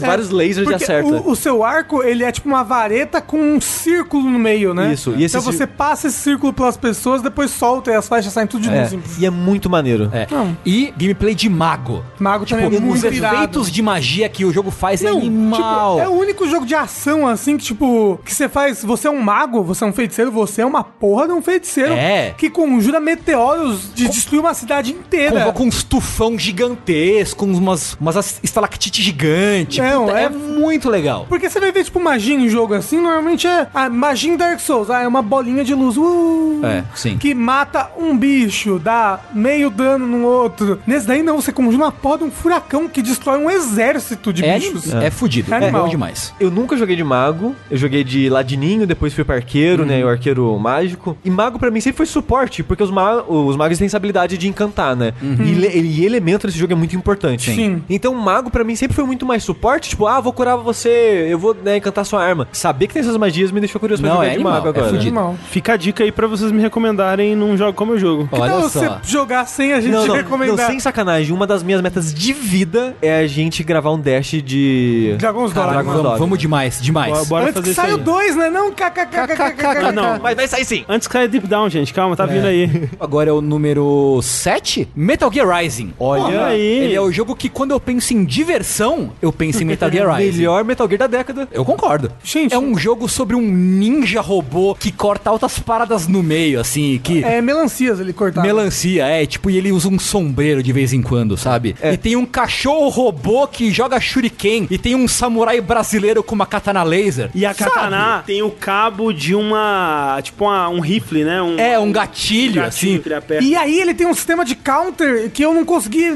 passar do tutorial e é muito louco. Ah, é ótimo o Nossa, sistema de counter. Eu acho. Ah, não, de mas boa. quando É, eu não- joguei não é há fácil. mil anos atrás. É, eu acho que não é fácil, mas ele é, é muito satisfatório você, tipo, bate o counter, o tempo fica devagar, você vai lá, corta o cara no meio e tal. É, É, muito Ele é um divertido. jogo muito único. Ele é muito único. Ele é, É, muito Não, único. e, e, assim. Mas os fãs de Metal Gear odeiam ele, né? Ah, mas, mas todos é, os fãs de Metal né? Gear. O sistema de partículas dele, de cortar É, em de pedacinhos, picotar as pessoas. Nossa, é muito É, satisfatório. os chefes são mega criativos. São super. Nossa, é divertido demais. Ver gente que sabe jogar esse jogo é, É. assustador. Trilha sonora? Trilha sonora, Foda. Rules of Nature. Nossa senhora, é bom demais. Bom demais, cara. Não, e o último chefe, cara. Esse jogo, é, acho que ele é o melhor Metal Gear mesmo. Não é, Da cara. década, da década. Melhor Não, Metal tá- Gear, ponto. Ponto.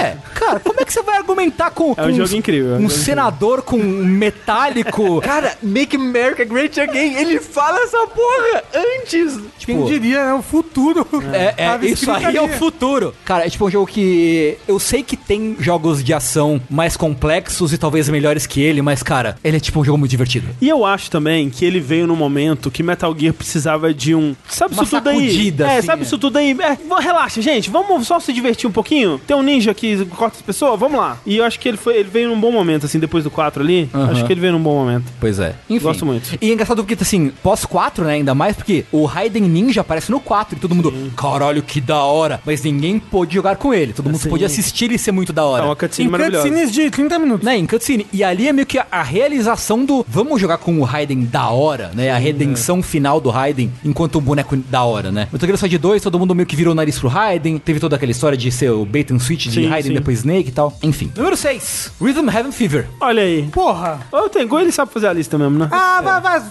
fuder. você nem falou ainda. Eu sei, mas quando eu falar, vai todo mundo ficar. Ah, tinha que ser jogo de criança. É Cara, eu, Porque realmente Rhythm Heaven é um jogo super é adulto. verdade, né?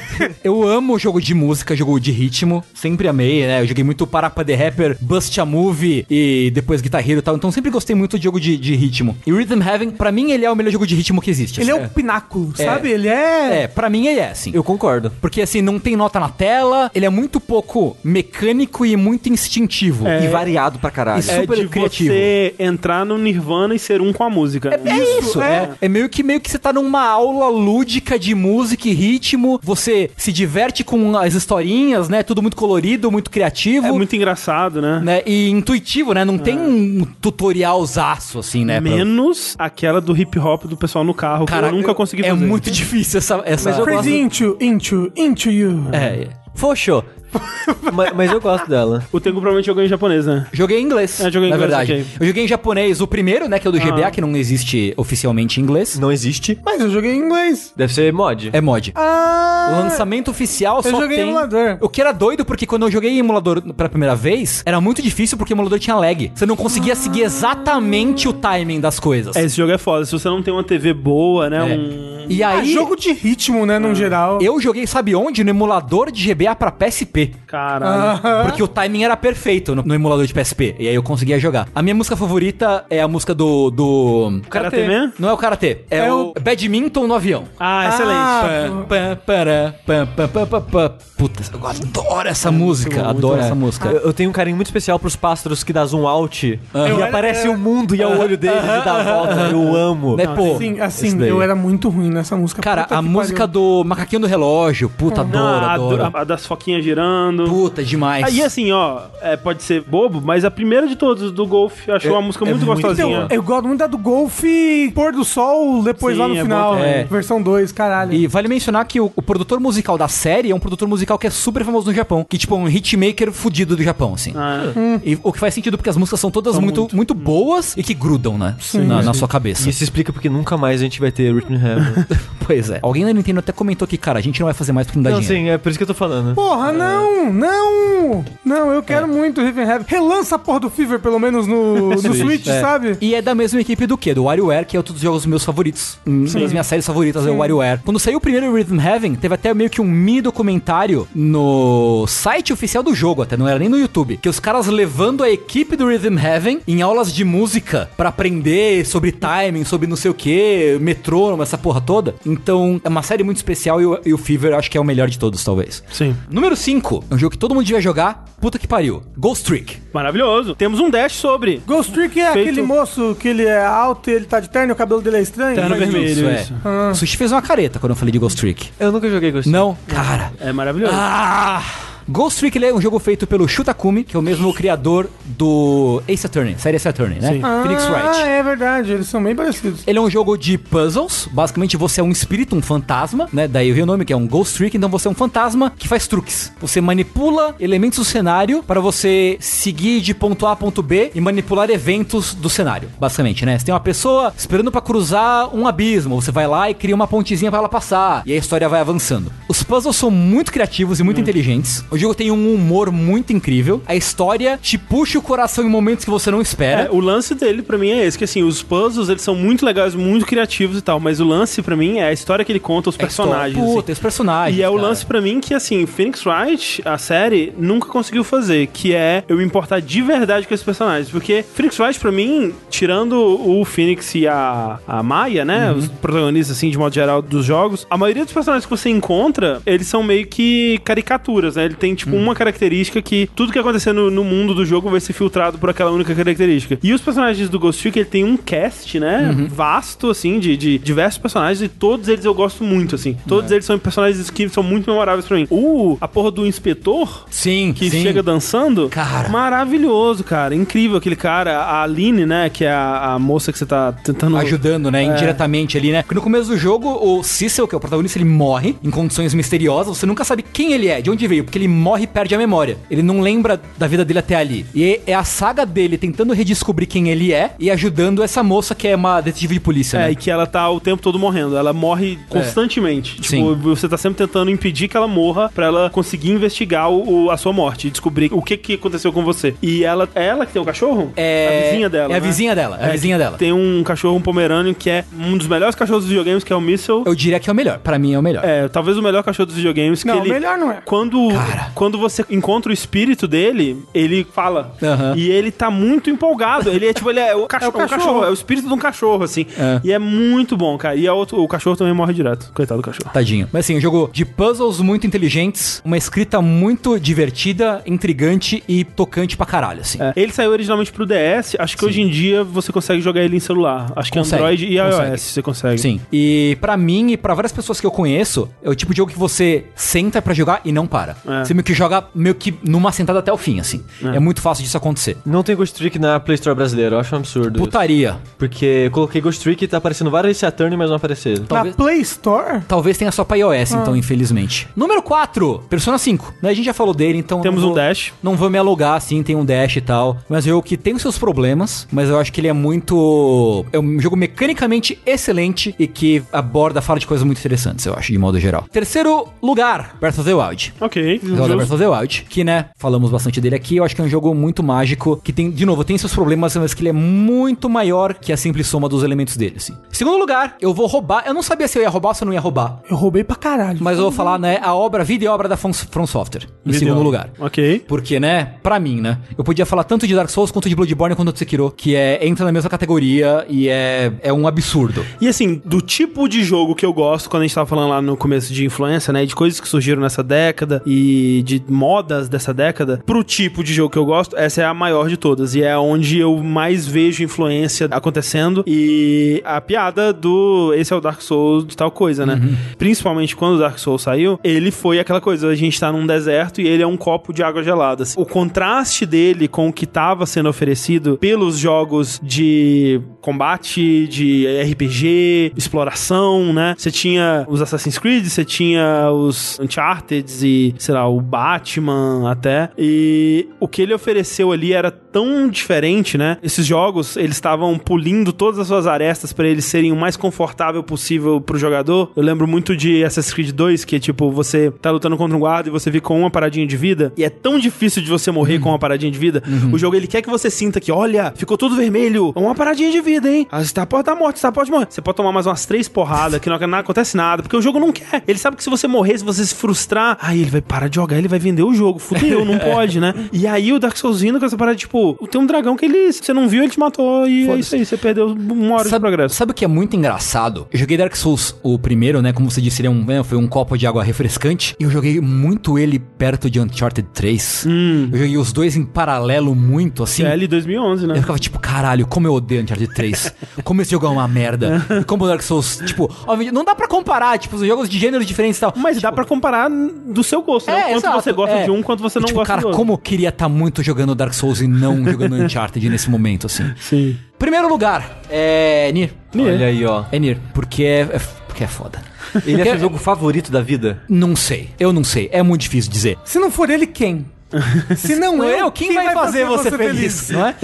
Talvez seja, assim, porque ele é um dos poucos jogos que me, me pega, assim, que me faz sentir coisas, que eu entro nele, que me toca, que me atinge num nível de gameplay, que me atinge num nível de narrativa, de personagem e de, de música, de sinestesia e a coisa toda, assim. Dá pra colocar, englobar Nier e Nier Automata num mesmo pacote, né? Se eu posso roubar Pode, um software, eu pode. posso roubar Ok. o Yokotaro também. Ok, justo. Mas se eu tiver que escolher um, é o Nier original. O Nier original era um jogo que é muito absurdo nos lugares em que ele vai, em termos de no que ele quer dizer, no que ele conta, no que ele faz. Ele tem uma horas, literalmente horas, que é tela preta e texto branco. E eu, eu Só. adoro essas partes. E é incrível, sabe? Eu sou apaixonado por tudo que esse jogo faz, até pelas imperfeições dele, né? Muitas imperfeições que são corrigidas no automata, né? Em termos de, principalmente de gameplay. Mas pra mim era um jogo muito único, assim, sabe? Muito único. Talvez ele seja o meu, um dos meus jogos favoritos da vida, assim, sinceramente. Curioso, né? Que eu e o Tengu a gente escolheu o nosso primeiro lugar, são jogos muito diferentes, mas por motivos parecidos, porque é Sim. um pacote completo. Eu acho que sim. É a sua, a sua cara metade, É, entendeu? é a pecinha do quebra-cabeça que É se a completa. goiaba do seu queijinho. né? Isso. É. Pra mim tem um, um quezinho a mais, assim, porque as pessoas ainda estão redescobrindo ele. O Nier passou muito despercebido, e agora com o sucesso do Automata que explodiu, muita gente voltou pra redescobrir ele. Ou tentou, porque o jogo é raro e caro hoje em dia. Nenhum serviço digital tem ele pra você comprar. E pra mim isso dá um gosto a mais, assim.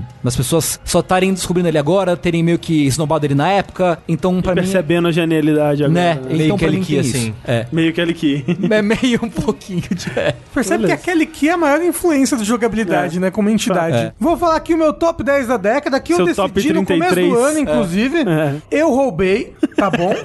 eu roubei Admito, muito. admito que É, eu o roubei. Rafa ele comprimiu os 35 jogos em 10. Assim, eu talvez tenha comprimido, tipo, algumas aqui, três jogos numa só. Não, a sua lista você pode fazer o que você quiser com ela, né? Eba, minha única- Mas É. lista. Esses jogos vão pra lista do final? Não sei. Vão todos. Isso. É, rapidinho, duas menções honrosas aqui. Dragon's Dogma, que a gente já discutiu. E God of War. 2018? Não, jogos da década. Eu acho que God of War... Não, sim, sim, é porque. Ué, É porque teve o Ascension em 2010. sei lá. Teve? Não, o o 3 em 2010. Podia ter sido o 3. não, É. não, não, não. God of War 2018. Ok, por isso que eu perguntei. Mas vai lá, em décimo lugar eu botei os Marios da década, que é o Mario Odyssey, Mario Galaxy 2 e Mario 3D World. Ah, que bom que tá em décimo, pelo menos. Nossa, caralho. André, puta que pariu. É que meu contrato não permite te bater, entendeu? Que pra mim, Mario é, é plataforma, um dos meus gêneros favoritos. Talvez meu gênero favorito, não sei. Não posso dizer. O que eu te conheço, eu diria que sim, Rafa. Plataforma é seu gênero é que favorito. tá, é que meu primeiro jogo não é plataforma, entendeu? Sim. Mas, tipo, plataforma me pega de um jeito, é, é a minha pizza, sabe? Uhum. É muito difícil eu não gostar de um plataforma. Inclusive, eu sou muito puto que não tem relançamento do Mario 3D World pra Switch, assim. demorando, Que é um tá demorando. puta de um jogo. Então, Mario 3D World é muito bom. Eu achei ele muito bom Assim, também. eu, eu agru- agrupei ele e o Odyssey e o Galaxy no mesmo, mesmo eles sendo bem diferentes, né? Porque a- o Odyssey é uma coisa mais Mario 64, mundo aberto, sendo que o Galaxy 2 e o 3 da World são jogos de fases mesmo, Uhum. né? Começo, meio e fim, bandeirinha no final. Bem Mario 3, assim, né? É, mas eu diria como em décimo lugar em meus Marios da década. Porque o, o Rafa, ele tem medo de ofender o jogo que não sabe de nada. Ah. De deletar os jogos. Então, eu, eu não quero. Eles estão no meu coraçãozinho. Eu não quero né, ser ruim com eles. Em nono lugar, eu botei Hollow Knight. Olha Ok. aí, ó. Eu botei Hollow Knight porque Hollow Knight também, ó, ele pega a plataforma e ele pega tudo aquilo que a gente discutiu nesse último Dash que você já ouviu aí, uma história que eu gosto e que eu fico bem envolvido nela, um gameplay super bacana, uma liberdade de exploração, um sentimento de perigo constante, Um sentimento de eu tô aqui, eu não devia estar nesse lugar, proibido, entendeu? Melhor Metroidvania já criado pelo ser humano. Então, E porra. uma aula de level design, né? De É. games. Não, né, de uma, modo um- geral. uma aula de como fazer um jogo, assim, ele é fantástico. Assim, Em oitavo lugar, eu boto aqui o meu jogo de plataforma favorito de todos os tempos, Donkey Kong Tropical Freeze. Donkey Kong Country Tropical Freeze, oitavo lugar. Uhum. Eu acho ele simplesmente perfeito. Eu acho ele uma obra de arte. O jeito como cada fase é uma coisa diferente, com uma mecânica completamente diferente. Parece que a fase é feita à mão, sabe? Com assets diferentes. eu queria muito jogar, eu Caralho. nunca joguei ele. Joga, joga. Se Eu gosto- você É. gosta de jogo de plataforma, por favor, eu curto joga. jogo de plataforma. Eu não terminei, eu gosto muito dele. A única coisa que eu diria é que as fases podiam ser um pouquinho menores. Então, Elas são longas, são longas. Elas são longas, mas, tipo, você pode depois fazer elas correndo, né?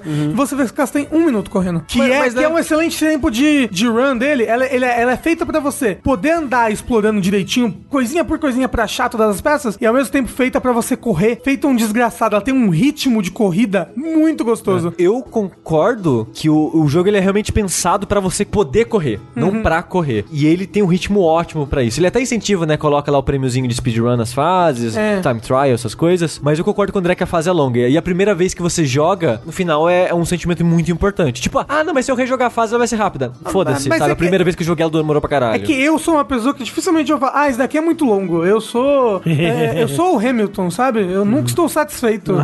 É, a- quando a fase acaba, eu sempre fico triste. Eu falo, porra, joga, acabou, estou triste. Por isso que jogos que têm um conteúdo muito massivo, tipo Monster Hunter Generations, me pega de um jeito, entendeu? Sim, sim. Sempre tem mais e mais e mais. A minha ânsia, a minha gula pelo jogo não para, entendeu? Sétimo lugar. E aí já vai pegando no, no- no meu ponto fraco, que é me deixa fazer. Deixa eu fazer as coisas, que é Mario Maker. Ok. Uhum. Aglu- Aglutinei o 1 e o 2 aqui, né? Porque eu sou apaixonado por criar as minhas próprias coisinhas, sabe? E aí, no Mario Maker, quando eu pude criar as minhas fases de Mario e depois ver as pessoas jogando aquilo que eu criei, cara, porra, fazer videogame, né? Devia estudar isso. É. Se pá. Se pá, na verdade, quando lançou o Mario Maker 1, eu já tava na pós-graduação de jogos já. Mas ele me pega muito de você aplicar as coisas que você sabe, de você brincar. Tipo, eh, que outro jogo que me deixa brincar de ser game designer com essa expressividade e facilidade, principalmente? E num gênero que você já gostava muito, né? Então, é. Então ele é, né? Mua, mua. Você diria que ele é o melhor jogo de plataforma já criado. Não, porque tem o Donkey Kong Country. Mas ele tá acima. Não, mas ele tá acima porque eu faço as minhas fases nele, entendeu? É, o Então Mario as melhores Maker- fases da história estão lá, porque foi você que criou. É verdade. Então isso você é tá falando verdade. assim, chupa Miyamoto. Não, chupa bonito, Miyamoto. Coitado do Miyamoto, não faz mais Mario, faz 30 anos um já. coitado, um coitado. Nem sabe mais quem é Mario. Ah, ele fica lá no jardinzinho dele, cuidando dos pequenininhos. Em sexto lugar, polêmica: Dragon Quest Builders 2. o quê? Nem tava esperando por isso. Ó, ele tá acima de Mario Maker. Ô, louco, ó, ousado, É, é, na- ousado. é condizente com o meu top 5 do ano. Melhor Dragon Quest da história. Assim, melhor Dragon Quest da história, com certeza. Eu não sei se é o melhor Dragon Quest, mas ele pega tudo de gostoso que eu tô tô vendo que Dragon Quest tem esse universo, esse carisma absurdo e bota com um negócio que eu já sou apaixonado, que é construir coisas. E sabe, não só construir, você realmente dá vida às coisas que você constrói. É absurdo. O prazer que esse jogo me dá quando eu jogo. Caramba, a, a- a terapia, eu, eu já zerei ele duas vezes esse ano, né? Vai pra terceira agora quando sai de PC. Então, quando sair de PC, talvez eu zere de novo em live. Tipo, eu zerei ele uma vez, penso que uns dois meses sem jogar. Aí depois né, comprei no PS4. Quando eu fui começar a jogar e eu comecei a destruir os meus primeiros bloquinhos, ah, o barulhinho de destruir o bloquinho, tá, tá, tá, tá, tá. Sabe uma coisa meio, meio Minecraft? Tem um barulhinho de destruir as coisas? Caralho, que, nossa, que gostoso, ó. Vinha, vinha tudo assim, to- todas as sensações. Hum, Chega a manteiga derrete. a- a- All of it. E aí depois, como eu falei, como eu já, já falei muito sobre o jogo, né? De eu construir uma cidade linda e maravilhosa, de repente ela começa a criar vida, e os NPCs começam a utilizar tudo que eu, que eu construí, começa a ter uma, uma rotina dentro da minha cidade, e eles começam a, a me retribuir com gratidão, eles começam a trabalhar, eles começam a plantar, eles começam a fazer aquele mundo girar e viver e, e saber que eu tô ali construindo, tirando da minha imaginação pra dentro do jogo, bloquinho por bloquinho, botando eles na mão, cara, é, é fantástico. Eu amo demais esse jogo. Ele é, ele é tudo pra mim. Mas em quinto lugar, tá aí pra mim um jogo que não ficou no meu top de 2011. Ele talvez o jogo que eu mais joguei na minha vida, Terraria. Ah, verdade, você ama É. muito Terraria. Terraria que tem todo esse negócio da construção, É o Minecraft 2D. é o Minecraft 2D. Mas o que ele tem mais pra mim é a aventura. É o quanto ele cresce do começo, sim, do jogo até o fim, assim, tipo, quanto ele escala, sabe? Ele é o, ele é o anime que no, no primeiro episódio ele Gurren enfrenta. Lagann. É isso aí, ele, é- ele é o Gurren Lagann. Tipo, no primeiro episódio tá lá enfrentando o moço que é um robô gigante. No último episódio você tá enfrentando o universo em si, a galáxia, sabe? E você tá voando pelo espaço. Então, tipo, o, o jeito como o jogo escala em, em poder, em dificuldade, em monstros, em bosses, é muito legal. E você descobrir como esse mundo, como essas mecânicas todas dele funcionam. Tipo, o que, que eu tenho que fazer pra achar esse boss agora? Aquela progressão que ele tem quase de MMORPG, de um RPG, que é tipo, eu venço um boss pra conseguir material desse boss, pra fazer uma armadura, pra conseguir vencer o próximo boss, pra conseguir material desse boss, pra fazer uma armadura. E, sei lá, Terraria pra mim, eu tenho muitas memórias boas de Terraria. Eu joguei muito Terraria com o Bruno, assim. A gente tem tipo, umas 800 horas de jogo juntos, assim. Socorro. Tipo, a gente jogou 800 horas um do lado do outro, assim. Então, tipo, Terraria também é muito importante pra mim. Em quarto lugar, surpreendendo a todos aqui nessa lista, ninguém imaginaria. Red Dead Redemption 2, até parece. Estava esse ano todo É, jogando escondido. Casalberto. é. até parece. Em quarto lugar, Super Smash Bros. Ultimate. Olha aí. Chupa a sociedade. Achei que ia tá mais alto até. Também achei. né? Pra mim ele é o pináculo de Smash Bros. Ele é realmente Ultimate. Todo mundo tá aqui. Absolutamente todo mundo. É. Menos o, o Aloyd. Menos a noite. Cara, ele é um assist trophy, então ele tá ali. É. algo que só nos meus sonhos mais loucos de infância, sabe? Um jogo desses existiria, sabe? Um jogo que eu pego o Fly, o pequeno guerreiro ali, e luto contra o Sonic.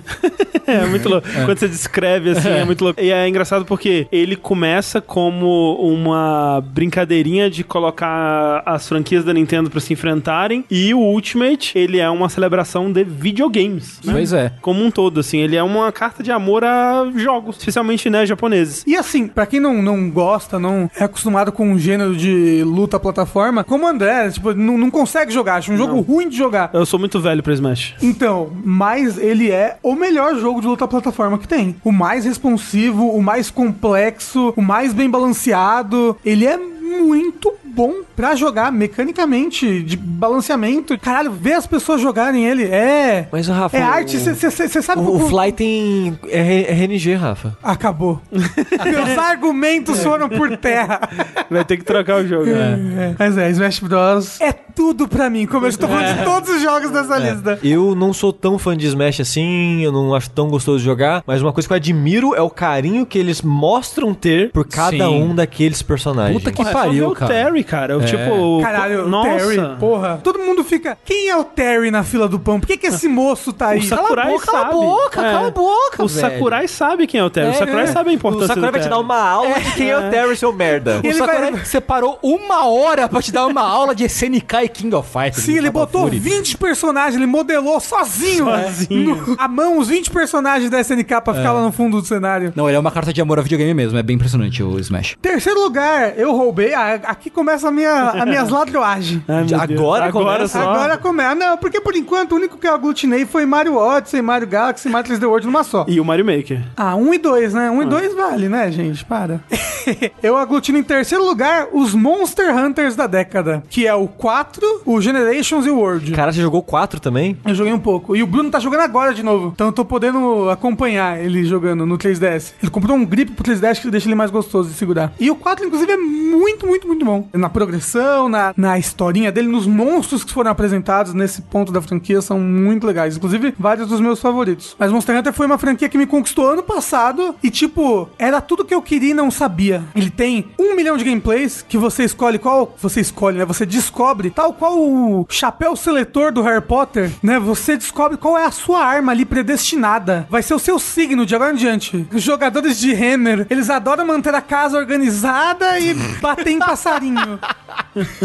é o seu signo, você se descobre ali Você é um o quê? Eu sou um, sou um, um Hammer Boy. Entendi. Como se fosse um Pokémon, só que você bate nos monstros, mas tipo um Pokémon no sentido de que você. Assim, Pokémon, Pokémon também se bate também, neles, né? É. Você não é você, né? Mas Só é. que não é você, você bata outros monstros pra bater Que é neles. pior ainda. Você É. não tem coragem. Você começa a pegar uma feição por aqueles monstros, você começa a descobrir cada aspectozinho deles. Ah, ó, esse monstro ele tem penas desse jeito, porque no habitat dele é desse jeito. Ele tem uma simbiose com esses insetos, assim, tipo, e ele mora nessa região. E va- tipo, você vai descobrindo, você vai se apaixonando e você vai virando um biólogo de monstros virtuais. Eu- E depois você vai lá e mata eles em batalhas épicas e gigantescas. Tadinho, os bichinhos sofrem. Sofre, mas tipo, o que dizer dessa franquia que mal conheço, mas já considero paca? Cara, eu, eu admiro muito Monster Hunter, mas eu nunca consegui entrar no jogo. Eu não joguei o World assim. E é que tá, o Word, eu, eu tentei jogar o 4, não consegui. O Word, ele é, ele é a maconha. Uhum. É o que dizem. Ele é a porta de entrada pra droga, porque, tipo, ele é muito mais amigável com os outros, apesar de ele ainda ser muito Monster Hunter em menu louco, Uhum, mas organização de quest estranha. E ainda melhorou muito em relação aos outros, mas de ser mais permissivo com erros, assim, do Aham. tipo, fui pra uma caçada sem ir comer primeiro, sem pegar os equipamentos que eu deveria ir pra essa caçada Uhum, antes.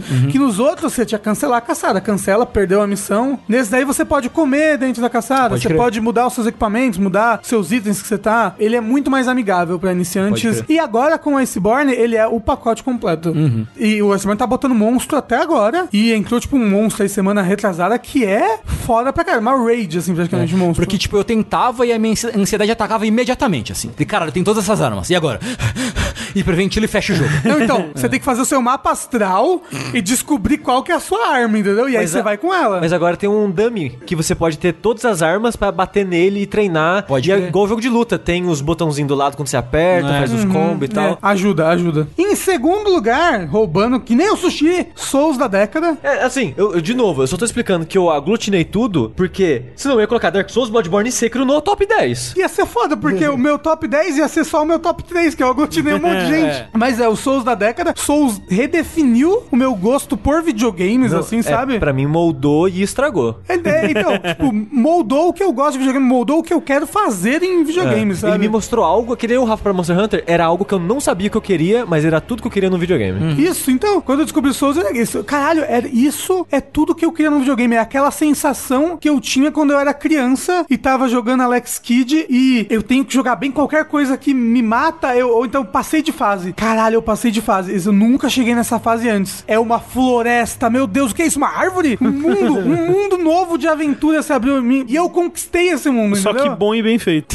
Assim, eu sei, então, Alex pois é. Kidd, né? É, eu sei, mas eu tô falando, ele pegou todo aquele sentimento que eu tinha, sabe? Quando criança, de exploração e perigo. Mas, mas é engraçado, muito, muita gente de retro gaming gosta de Dark Souls, de Demon Souls e tal, por essa vibe dele lembrar jogos antigos, mas bem feito. Então, É. e é isso que ele é. Mas é, mas é aquela coisa, muita gente também fala que a o pessoal que gosta de Souls gosta porque é difícil. E E, Ah, não. fazer um jogo difícil é muito fácil, sabe? Na É, verdade. sim. Você fazer esses Kaizo Mario, esses, esses jogos assim, que é tipo, é um jogo que ele é feito pra te fuder. E é muito fácil você fazer um jogo que ele é simplesmente difícil. O que chama a atenção mesmo pra Souls, pra mim vai muito além disso. Sim. É o mundo. Então, mas, mas como eu falei, pra mim o negócio quando eu era criança não era a dificuldade, sabe? Era o descobrir, Sim, sabe? sim, sabe? sim, Era o desafio. E é isso que Souls me traz, sabe? Eu sou desafiado num nível em que eu consigo vencer se eu tentar, se eu me esforçar. E isso me é recompensado com um mundo grandioso É. e uma história escondida por trás das coisas. E que foi uma delícia de você ir descobrindo depois por fora, com várias pessoas especulando. e, Tipo, foi um fe- é um fenômeno, né? Tipo, level design em Dark Souls é ridículo, tipo Bloodborne também e tal. Mas acho que o meu level design favorito é do Dark Souls aí. E, tipo, falar que o jogo é bom só pela dificuldade é reduzir tanto todas as milhões de Nossa. qualidades que o jogo Não, tem. é um negócio de sabe? falar, ah, esse é o Dark Souls dos Crash Bandicoot, porque você cai na ponte. Tipo, cara, os chefes de Dark Souls são fora de série, Uhum. no geral, assim. Pra mim, o Artorias foi por um bom tempo meu chefe favorito da história dos videogames. Mas aí chegou o melhor chefe da história dos videogames, que é o Ludwig. Sim, aí depois foi superado, talvez, pelo Ishin Ishin- Ashina. Ishin, é. O Ishin, a luta com o Ishin é maravilhosa. Acho O último que o chefe que você não matou. É Ah, tá. É. sim, é maravilhosa mesmo. É, mas é, tem muitas qualidades, a gente tem um, um podcast de 20 horas de cada um desses jogos, então... Sim, é verdade. E aí, em primeiro lugar, pra mim, roubando novamente, porque eu sou desse, eu botei aqui Zeldas da década,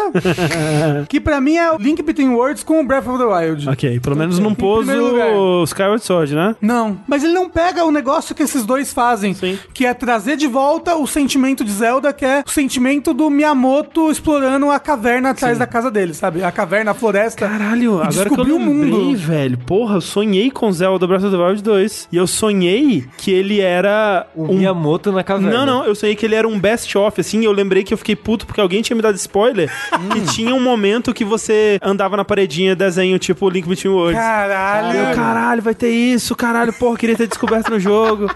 Agora eu lembrei, lembrei, tipo, sonhei esses dias. Toma spoiler. Toma spoiler aí do futuro, gente. vai ter paredinha. Mas é, o que, que esses dois Zeldas fizeram foi, foi redescobrir Zelda, sabe? Zelda, ele foi se achando, achando um caminho pra ele ali, mas ele se perdeu ali no, no meio do caminho. E olha que eu gosto muito de Skyward Sword. Mas é outra parada, né? É, mas é. outra parada do que era o Zelda antes, sabe? E aí ele, se- ele se reachou e com um Link Between Worlds e, e culminando aí talvez no Breath of the Wild, ele trouxe Zelda de volta e Zelda é uma coisa que mora assim dentro do meu coração. A semente do amor por jogos tá em Zelda, sabe?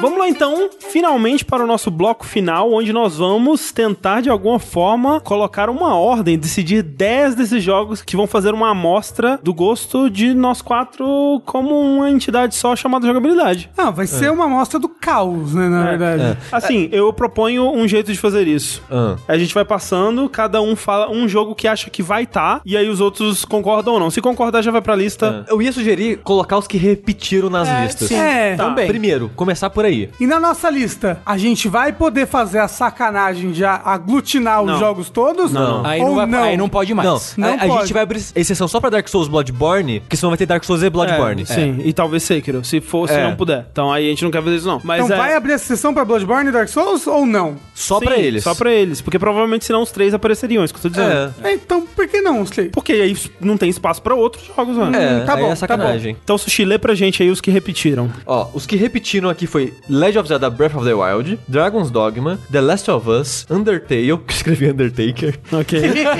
esse, esse é bom. Persona 5, Journey e Souls. Ok. Alguém se opõe a algum desses tá na lista? Eu não I- me oponho. Inicialmente. Eu não me oponho. Eu também não. O Hollow Knight não se repetiu, ninguém botou. Aí É, É. Hollow Knight repetiu. Ai, a gente podia aglutinar Hollow Knight com Souls, então. Agutino, todos os jogos bons em um só. é, e esse jogo ganha. É. Olha só, Legend of Zelda Breath of the Wild, Dragon's Dogma, The Last of Us, Undertale, Persona 5, Journey, Souls e Hollow Knight foram os que repetiram. São quantos esses? São oito jogos. Caralho. E eu acho que esses oito talvez mereçam estar no top 10. Eu não sou contra. E me- no De primeiro imediato. momento, eu não sou É, então. contra. também não. É. Dragon's Dogma ficou na- no top 10 do Tengu e do. De sushi. Sim. realmente eu acho que ele merece estar no top 10 aí. É, eu não Então é- joguei, então é. mas né, o argumento de vocês me convence. Olha, um jogo que eu acho que merece uma discussão já agora pra ver se fica nesses dois lugares, ou talvez mais, a gente talvez possa tirar um desses aqui, desses preliminares, God é of o War. Nier.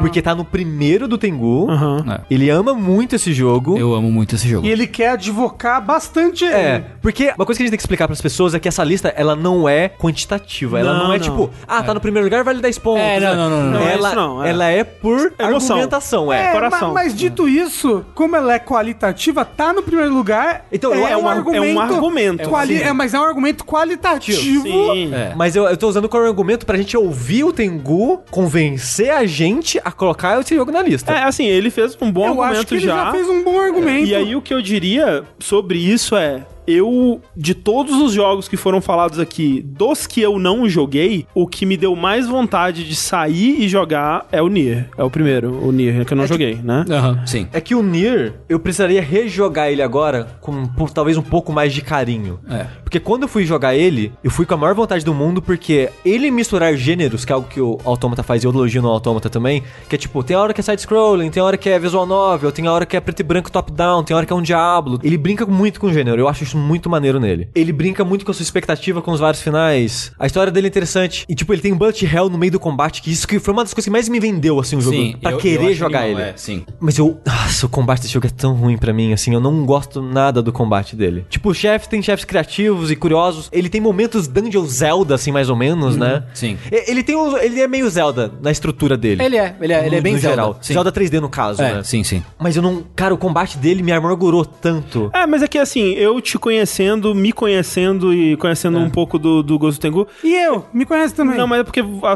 você não jogou Nier, né? Então.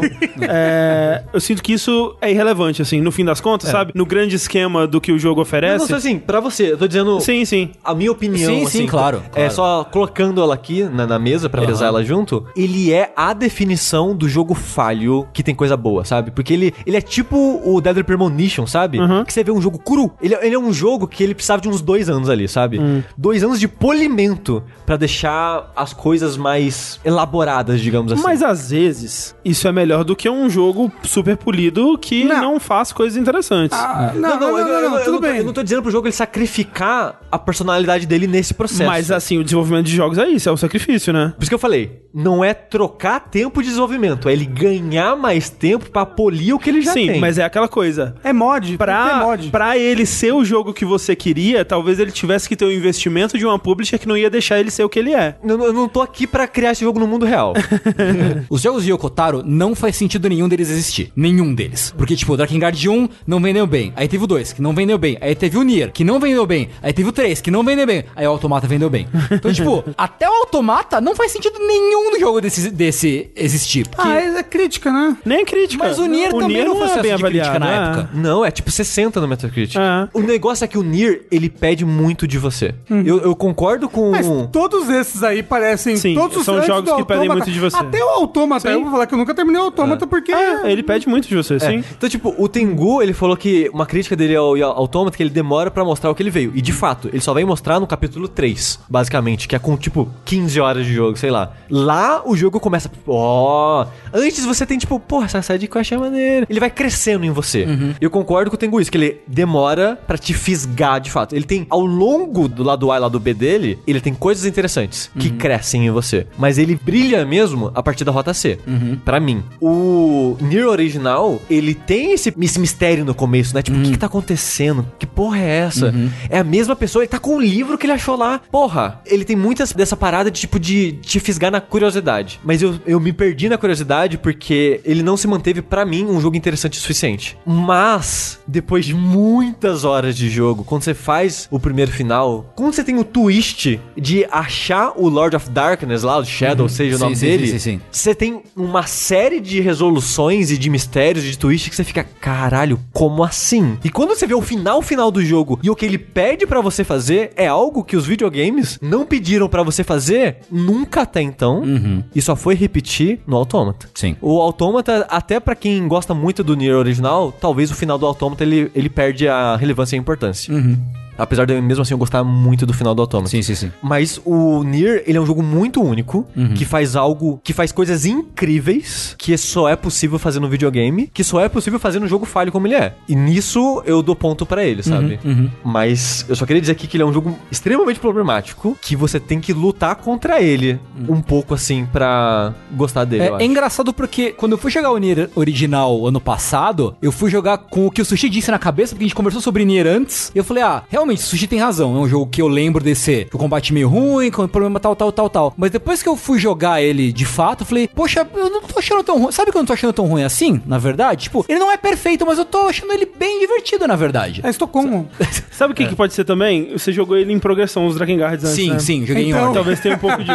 Que é, um- é uma evolução, né? É, sim, É. sim, sim, sim. É. E uma coisa que o Tengu falou que ele faz melhor mesmo é as magias, que é meio que simulado pelo robozinho que te acompanha no autômata. É. Ele é muito mais interessante e mais utilizado no jogo do que o robozinho no autômata que, foda-se, ignora aquela Meio que porra. foda-se, né? Os raios do robozinho É. e tal. Eu botei uma skin de, de livro no robozinho. Que é o Quando livro eu do joguei ele. original. É, Ah, é. é, porque aí eu fingia que era magia. Pois Olha é. só, quem diria? Olha só, tá vendo? E é isso, tipo, o meu caso é esse, assim. O meu, o meu argumento a favor do Nier é esse, que é um jogo, tipo, que apesar das falhas e apesar de que tem os problemas principalmente de mecânica, eu acho que ele é um jogo extremamente único, que faz coisas que não dá pra fazer em outra mídia que não videogame, e que ele te pega pelo coração e te puxa, assim, sabe? É, não, ele destrói seu coração. ele te É. destrói muito foda, assim. Eu só posso julgar pelo meu interesse, né? E ouvindo vocês falarem dos problemas, como eu disse, os problemas são coisas que provavelmente não vão me incomodar em nada. Então, a parte boa parece ser muito boa. E se a gente aglutinasse Nier e Nier Automata num só e botasse na lista? Não, não pode. É um Eu jogo não, só. não pode, eu acho inju- acharia injusto. Então vamos botar Nier, porque eu acho que, sendo um jogo da década do Tengu, eu acho que, porra... É,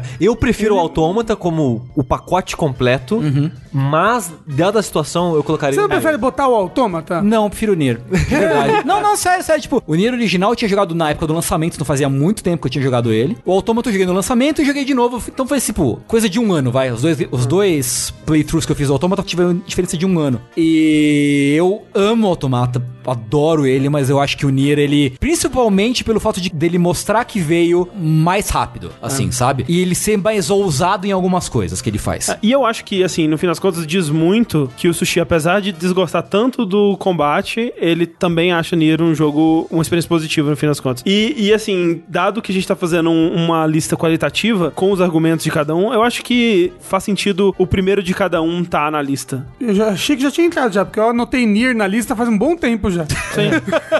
Mas é que ainda pode sair, né? Não, sim. É. É, A gente tem nove jogos. Alguém tem um jogo da sua lista pessoal que você queria muito que Ah, Assim, tivesse Vale aqui? dizer É. que o Portal 2 ele repetiu na minha e do Tengu também. Mas Ah, eu não tá. sei se ele é o nosso Ah, décimo a gente jogo. Bota, a gente bota. Não, não. Tem algum jogo que vocês estão dispostos a tentar convencer a gente a colocar na Assim, lista? Eu poderia falar, gente, podia ter Smash Bros nessa lista, né? Eu concordaria Porra, com jogo Smash da Bros. década, Smash Bros tá aí. Mas eu não sei se eu tenho a estamina necessária pra discutir com vocês isso, sabe? É, mas assim, da minha parte, o único dos que eu escolhi da minha lista de 10, do meu compilado de 10 jogos da década, né? O único que eu sinto realmente que, tipo, porra, eu acho que merecia demais e tava disposto a, a argumentar sobre ele é o Nier mesmo. Tipo assim, ó, Monster Hunter, eu- é muito um gosto meu. em Um jogo que, tal qual o Legend of Green Rock foi feito pro sushi, ele tem muita ali coisa que foi feito pra mim. e tipo, ele Entendeu? ficou em Entendeu? terceiro pra mim, mas eu não vou, É. tipo, não vou nem tentar, eu sei, sabe? Eu sei. Uhum. eu- Monster Hunter, eu não vou nem tentar. Terraria, que é um jogo mais importante da minha vida, não vou tentar, porque eu sei que não é pra vocês. Sim. Dragon Quest Builders 2, acho que daqui É, só, o que- só Smash eu ficaria tipo, ah, seria interessante ter. Mas eu acho que essa é uma briga que eu perdi antes mesmo dela começar, entendeu? Mas, assim, eu, eu aceitaria Smash, assim. Eu acho que é Eu- o jogo que mereceria. Eu seria contra Smash. E da minha lista, o que não tá aí e que eu acho que teria alguma chance de entrar seria o Device 6, que eu sei que o Sushi gosta também. É. Mas eu acho que os que estão aí entram mais, É, assim. eu de acordo gosto- com o gosto geral. É, né? eu gosto muito de Device 6, eu acho ele um jogo muito único, muito incrível, mas eu não sei se eu colocaria na lista do É. top 10. Eu não sei se eu tiraria algum desses jogos Lê colocar pra ele. gente a lista de novo aí, Sushi. Sem ordem definida, Legend of Zelda, Breath of the Wild, Dragon's Dogma, The Last of Us, Undertale, Persona 5, Journey, Souls, Hollow Knight, Nier, Portal 2. Me soa bem essa lista. Todos os que estão aqui merecem estar no top 10. Eu tô bem feliz com alguns deles, inclusive. Ordem, então. Então esses são os nossos 10. Vamos lá, olha. Exato. Eu sugiro colocar o Nier em último, Ok, eu acho válido. Fico triste, fico, mas tudo bem. porque exatamente porque é uma defesa mais de uma pessoa só. Ah. Sim, sim, sim, Eu claro. vejo o mérito, eu vejo o brilho, eu eu vejo coisas boas nele, mas né? Não tá nem no meu top 5 Sim, do ano, por sim, exemplo. sim, sim. Em nono lugar, eu sugiro colocar Souls. Não, Tira da lista, eu já tira da fiquei, tipo, lista. Não, seu maluco. Você, alguém tem uma sugestão? Porque eu realmente É, não eu sei. acho que Journey. Eu, eu acho que Journey ou Dragon's Dogma. Eu colocaria Hollow Knight. Hollow Knight? Pode ser. Porque só tá na minha do Rafa. É, mas t- aí Dragon's Dogma só tá em duas, né? É, a gente coloca embaixo também. Portal também só tá em duas. É que, é que entre essas, eu pessoalmente preferiria colocar Dragon's Dogma acima. Deixa eu dar uma olhada, deixa eu visualizar. Tá, e pra nono eu sugeriria ou Dragon's Dogma ou Portal 2. Eu concordaria com qualquer um dessas. dessas... Ah, eu acho que, pra, para mim, pessoalmente, prefiro que em nono fique Dragon's Dogma e depois Portal 2. Não. Eu acho pô, que é- Portal 2, ele é... Porra, mas Dragon's Dogma é que... é porque por um momento eu- eu fiquei porque, por exemplo, porra, Portal 2, aquela, uma obra magnífica ali, um grande fechamento, é o último suspiro de vida da Valve no- na indústria de jogos aí, fazendo jogos. Mas, se você falar assim agora, pô, você pode jogar esses dois jogos aqui, agora, qual que você quer jogar? Eu ia falar Dragon's Dogma. Eu provavelmente ia falar Portal 2, mas eu não joguei Dragon's Dogma. É, eu falaria Dragon's Dogma. E eu acho que a gente poderia colocar Portal em nono e Dragon's Dogma em oitavo, porque quando o André jogar Dragon's Dogma esse- é, em 2020, É. ele vai olhar pra isso e falar: caralho, não acredito que eu deixei Portal acima de Dragon's Tudo Dogma. bem. Então Eu- vai, eu nono concordo. Portal 2. Portal pode ser. 2. Oitavo, Dragon's Pô, eu Dogma. fi- Concordo. Eu fico muito feliz de Dragon's Dogma Aí, entrar no jogo da década. porque eu acho muito Sétimo, importante. É. sétimo Hollow Knight? Pode ser sétimo Hollow Knight. Pode ser. Que tal o sétimo Journey? Não, calma. o Rafa, ele não quer Journey. Eu diria sétimo Hollow Knight, Hum, sexto Persona 5 Pode ser. e quinto Journey. tá bom, tá bom, tá bom. Pode tá bom. Eu acho, peraí, que, vo- deixa eu eu- acho de- que você tem um ponto aí, André. Deixa eu visualizar aqui rapidinho. Sétimo Hollow Knight, depois vem Persona 5 E aí, Journey? É isso? e aí Journey. E eu colocaria Undertale antes desses jogos. Pra mais pra baixo. É, eu colocaria o Undertale mais pra baixo. Quer botar, tipo, Undertale em sexto? Que isso? Abaixo de Você Journey? Acha que o quê? Que isso aqui é Game of Thrones? É, eu colocaria ele abaixo de Persona 5, mas esse sou eu. Eu acho que sou o Eu, que menos. eu também, na verdade. não. Hum, Acho que não, eu não. Ah. Eu botaria ele acima de Persona 5, o- mas eu botaria ele acima de Journey também. Eu, eu colocaria ele pelo menos abaixo de Journey, assim. Então, abaixo de Journey eu concordo. Você concorda abaixo Quê? de Journey? Qual, qual deles abaixo de Journey? Ah, Undertale abaixo de Undertale. Journey? Concordo. Abaixo de Journey, mas acima de Persona 5, ali no... Então, É, então, pode ser. então vamos trocar aqui a ordem, então. Pode ser. É. Então, em quinto lugar, na verdade, fica Undertale e Journey sobe pra quarto lugar. Aí nós temos. Calma aí. Last of Us, Breath of the Wild e Souls. Souls. Eu acho que essa é a ordem. Eu acho que essa é a ordem. Eu colocaria Souls, Breath of the Wild e Last of Us. Tipo, Souls em primeiro, Ah. Breath of the Wild em segundo. É, é, a gente Ok, falou a mesma ok. coisa em ordem. Sim. É. Mas é isso, eu acho que é isso. Olha, olha, foi Olha. fácil até. Calma aí, calma aí. Todo mundo concorda? Calma que eu tô escrevendo ainda. Tá. E a gente relê a lista toda. Então, De ó, baixo pra cima, calma é, de aí. baixo pra cima, sim. Last, é, que nem ficou. Last of Us, Breath of the Wild e Souls. É meio roubado, Souls? É. Tipo, pela aglutinação, ele é roubado. mesmo- Mas eu acho que mas o Ra- qualquer, mas o um de- Rafa- qualquer um dos três que estão integrando ele Ficaria em primeiro. ficaria em primeiro. É por isso, eu falei que, tipo, a gente não tá juntando pra dar força. A gente tá juntando pra dar força pros outros Exato. jogos. É. Sim. Isso aqui, ó, é a armadura do inimigo que tá só segurando o poder dele. Não é pra dar mais força. É. Ela tá segurando o poder dele pra não afetar os Porque, outros. tipo, eu pessoalmente, a minha lista aqui possivelmente seria Bloodborne, Secret e Dark Souls e o resto, sabe? É, Provavelmente. Provavelmente Então, o meu top 3 seria é né? isso. Bloodborne, Dark Souls, o resto é Sekiro, né? Eu acho que, no momento, o meu sentimento é Sekiro em primeiro. Mas eu- se tá fosse, fosse escolher. Mas é isso, eu acho que pra ocupar um espaço só, Pra dar chance pros outros. E, e- e pra fazer sentido naquela regra que a gente disse de um jogo por franquia. Por mais que não seja oficialmente franquia, É. acaba sendo. Se for um jogo, qual a gente colocaria? Só pra oficializar aqui. Bloodborne. Bloodborne? Eu acho que como o Rafa não concorda com Sekiro, Bloodborne, pode ser eu, eu Bloodborne. ficaria feliz com Bloodborne. É, só, pra, só pra colocar um nome. É. Se fosse um jogo só, ia ser Bloodborne. Acho que Bloodborne, Mas eu, pode eu- ser eu Bloodborne. prefiro botar Souls. Vamos colocar Bloodborne e a obra da From Software. Se escrever Soulsborne, Não, não, É. Não. é Blood Souls. From Software, meu amor, do lado. Isso. Com um coraçãozinho. É. É. Sim. É. Menor que três. Então, Ó, porque aí acho que fica uma lista mais legal, a gente bota só Bloodborne. como re- representando a... É, Pode, então, fica mais editorial. ser. Pode ser. Tá, então Pode ser. Bloodborne representando From Software. Ok. É, Entre parênteses, From Software, meu amor. Representando Souls, né? Não É, From Software. Souls, sim. Então, ó, de baixo pra cima, o top 10. Vamos lá. Última chance da gente revisar isso aqui. Aham. Aham. Décimo lugar, Nier Automata. Mentira. Drakengard. Décimo lugar, Nier. Uhum. Ok. Replicante ou Gastalt, seu coração decide. Tanto faz. Isso. Nono lugar, Portal 2, um dos melhores jogos de puzzle de todos os tempos. Uhum. The Witch não está aqui porque só eu ia defender ele. Oitavo lugar, Dragon's Dogma. A gema oculta dessa década. Tipo, eu tô muito feliz que Dragon's Dogma tá na nossa lista Eu de- também, eu de também. melhores jogos da década, na Porque moral. É um jogo ótimo, é É, é incrível. que ninguém, tipo, ele não é muito levado a sério, mas eu tô, não, por isso que eu tô muito feliz. é, Na TV, o Dragon's Dogma não é levado a sério.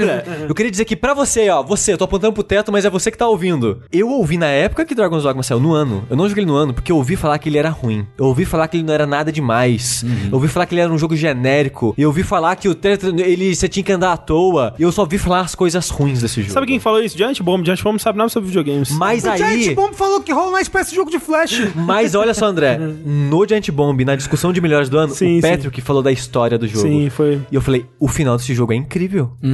Eu preciso jogar esse jogo. E eu joguei no ano seguinte por causa disso e descobri que o jogo, sim, ele tem uma história muito legal, muito interessante, tem uns plot twist baneiro, mas mecanicamente e os sentimentos que tá naquele mundo é top demais. Então você que tá ouvindo, por favor, joga Dragon's Dogma. Ó, tem pra PC Tem no hoje em dia. Switch, gente, É, tem no O agora. Flash. fato ser- é que dessa lista inteira, a gente só não tem dash de Dragon's Dogma e Nier. Eu acho que é um Olha. projeto pra 2019, hein? Mas assim, ó. Assim, a gente não tem dash de Breath of the Wild. É verdade, né? Não tem dash. Bom, fica aí Fica aí. mais um, né? Um projeto, pra- eu falei 2019, mas eu quis dizer 2020. É, mas assim, ó, spoiler pras pessoas, a gente já tem planos de um dash de Nier e já tem planos de um dash de Dragon's Rock. Plano que eu digo é a gente quer fazer, não que a gente tenha uma data. É. Plano que você diz é vontade. Um desejo no Exato. nosso coração. É. Isso. Isso. E o Zeldinha, por que não também? Quem, Quem sabe? sabe? Sétimo lugar, Hollow Knight. Hollow Knight, que Acabamos saiu um de dash fazer. aí maravilhoso. Pois é. É. A gente saiu do Dash foi 7 horas falando sobre Hollow Knight. Fui ver uma run de Hollow Knight inteira, do começo, blind. revoltado. E o André ficou revoltado comigo. Eu fui pro quarto jogar. É, então.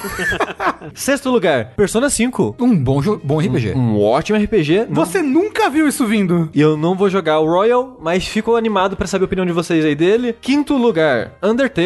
Sans do Smash. É, é um jogo que marcou a década. Sim. Não, e eu acho que ele é genuinamente muito, muito bom. Eu também acho. Não, Eu acho que vários outros jogos vieram aí depois dele, tipo, tentando ser Undertale e ninguém consegue. Tipo, Sem dúvida. Em quarto lugar, Journey. Porra, em meu em quarto lugar tá Hollow Knight de novo.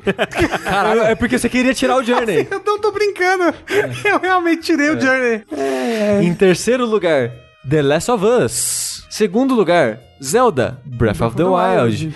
Recebendo a justiça dele tardiamente, porque no Melhores do Ano ele ficou o quê? Em segundo também? Acho que em segundo ou terceiro. Olha só. É, ok. É, Ele eu, ficou eu, ma- eu achei na- que ele já ia ficar, tipo, em décimo. É, na minha cabeça ele ficou mais pra baixo. Ah, Mas em primeiro lugar, Bloodborne, From Soft, meu amor. isso. É, antes da gente encerrar, o que, que vocês acham de descer o Persona 5 um pouquinho mais, hein? Pra baixo de quem? Ouvindo a lista, o único que me soou um pouquinho distante é o Persona 5. Ele tá em qual agora? Tá em sexto. Eu acho que é muito alto, talvez. Talvez Quem tá abaixo de Hollow Knight. Quem tá abaixo dele? Abaixo do Persona 5 tá Hollow Knight, Dragon's Dogma, Portal 2 e Nier. Troca ele de lugar com Dragon's Dogma. Sobe Dragon's Dogma. Sabe, Olha, Dragon, ó. sabe Dragon's Dogma? Ó, ó, minha Ó, pro- essa é a minha proposição. eu aceito, Troca eu- ele eu- de eu posição aceito. com Dragon's Dogma. Mas troca? Troca. É. Eu aceito. Troca, então você tá falando que Dragon's Dogma é maior que Hollow Knight? Eu aceito. Fuck é. Eu aceito. Eu aceito. Tá bom, mas ó, só pela polêmica.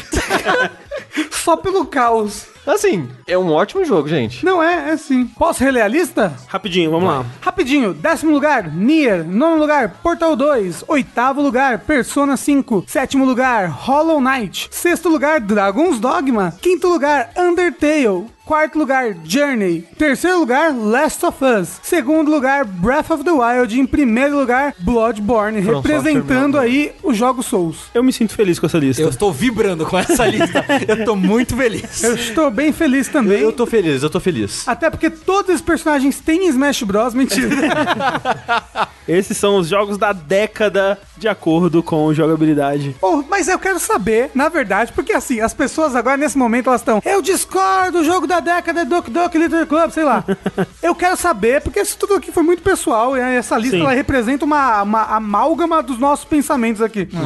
Eu quero saber, vocês aí, comentem, seja no Twitter, Sabe eh, um- seja nos comentários do site, eu quero que as pessoas façam, eu quero que elas tenham o- a dor que a gente teve, façam os seus top 10 da E década. manda pra gente. Sabe, não, sabe uma coisa que a gente pode fazer? Ah. Eu tava vendo em 2017, a gente colocou uma parada para as pessoas votarem. Fazer a lista do público. Não, mas essa é uma lista pior do que a nossa. Mas é Não, foda. não, eu quero saber, eu quero, eu quero a lista pessoal das pessoas. Mas você não conhece elas. Não, não, eu quero que elas postem, porque aí eu quero, eu quero sentir. Você quer julgar elas. É, não, eu quero julgar e eu quero, eu quero que elas sintam o que a gente sentiu quando a gente se degladiou aqui nos nossos corações pra decidir o nosso top 10. Não foi tão difícil, não. Pra mim foi. Assim, eu é. tinha 30 jogos, Sushi. Rafa, eu tinha mil. Ai, desculpa que você é tão elite gamer assim. Gente, um ótimo 2020 pra todo mundo. Nos vemos do outro lado em carros voadores e com próteses cibernéticas. Isso aí. Tchau. Tchau. Hum, smack.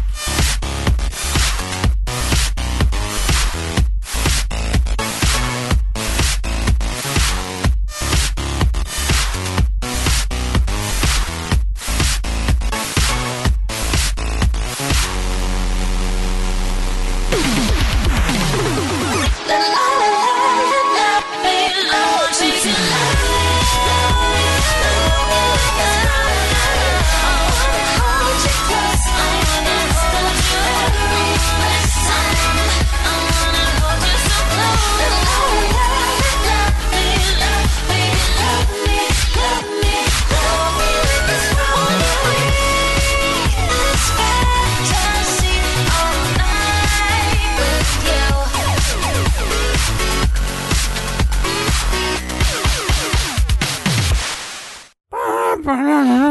Isso. é Acabou a década mesmo. Esse, esse é o ritmo do futuro.